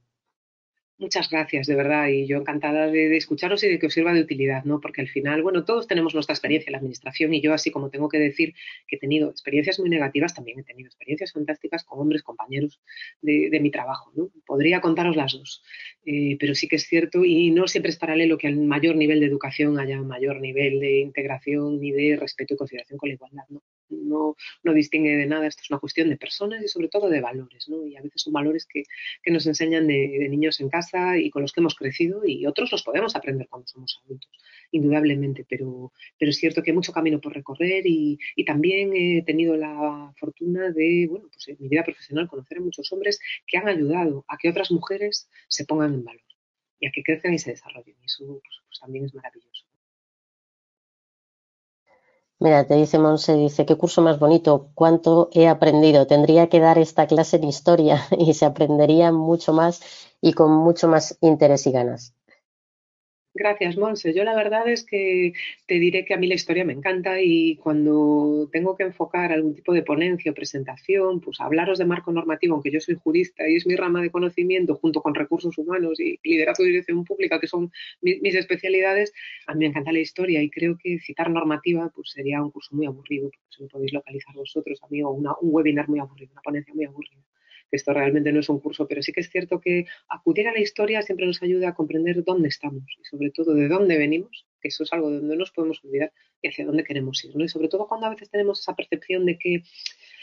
no hemos logrado avanzar, pues sí, hemos logrado avanzar mucho más de lo que parece, sobre todo muy poco tiempo. Insisto siempre en la licencia marital, es que hasta 1975, eh, para abrir una cuenta en un banco, necesitábamos que nuestro señor padre o marido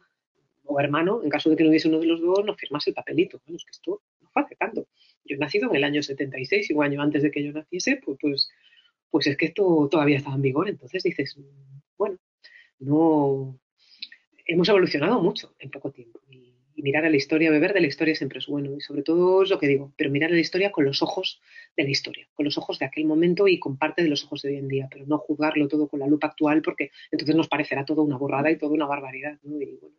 el que vivió en esa época tenía su contexto, su entorno y su explicación para actuar como actuó. Estupendo. Dice Manuela, es necesario que las mujeres ayuden a empoderarse. Sí, lo que os decía antes, tenemos mucho ese síndrome de madrastra de Blancanieves, ¿no? Cuando vemos a una mujer que, que, está empezando a despegar, a veces hay muchas mujeres, no todas, que en vez de ayudarle a que despegue, pues lo que hacen es eh, cortarle la hierba bajo los pies. Eso es algo que tenemos que trabajar. Yo creo que está directamente conectado con la inseguridad de las propias mujeres. ¿no? y con esa necesidad de sentirnos valiosas, con ese problema un poco de autoestima, de que va a venir otra más bella en el reino que nos va a quitar el título de, las más en todo. Es que no tenemos que ser las más en todo, hay cabida para todo. El sector público además es muy exigente y sobre todo el tener colaboradores eh, leales con los que nosotros también podamos ser leales y que enriquezcan y sumen al grupo. Es un reto, es un reto. Yo creo que quizá eh, heredero de esa tradición sexista en la que la mujer tiene que ser ella en muchos casos la única, ¿no? Es el síndrome también de la viejita reina y esto pienso que por hoy no nos lo podemos permitir. Bueno, y como dice por aquí, tengo muchos agradecimientos, María. Dice Jesús también, magnífica exposición y repaso histórico. Las mujeres imparables. Muchas gracias por todo. Gracias, Jesús, por escucharme. Muchas gracias. Muy bien, María. Pues mira, te dejo nada, un minutito para que te despidas, últimas recomendaciones y yo ya continúo y cierro la sesión. Perfecto. Bueno, pues compañeros, compañeras, muchísimas gracias por haberme escuchado, por haber compartido, este ratito conmigo. Mm, cualquier cosa que podáis necesitar, alguna cuestión concreta, pues eh, nada, yo trabajo en el Ayuntamiento de Vigo, mi correo electrónico es maria.apena.vigo.org, el del trabajo, el personal, pues también si alguien tiene interés se lo puedo pasar para cualquier consulta relacionada con, el webinario y nada, desearos que, esto os haya ayudado, este pequeño viaje por, por la historia y por las circunstancias y el rol de las mujeres en el sector público a, que hagáis entre todos, de verdad, porque nos lo debemos a, a toda la sociedad, un sector público mucho mejor. Muchas gracias.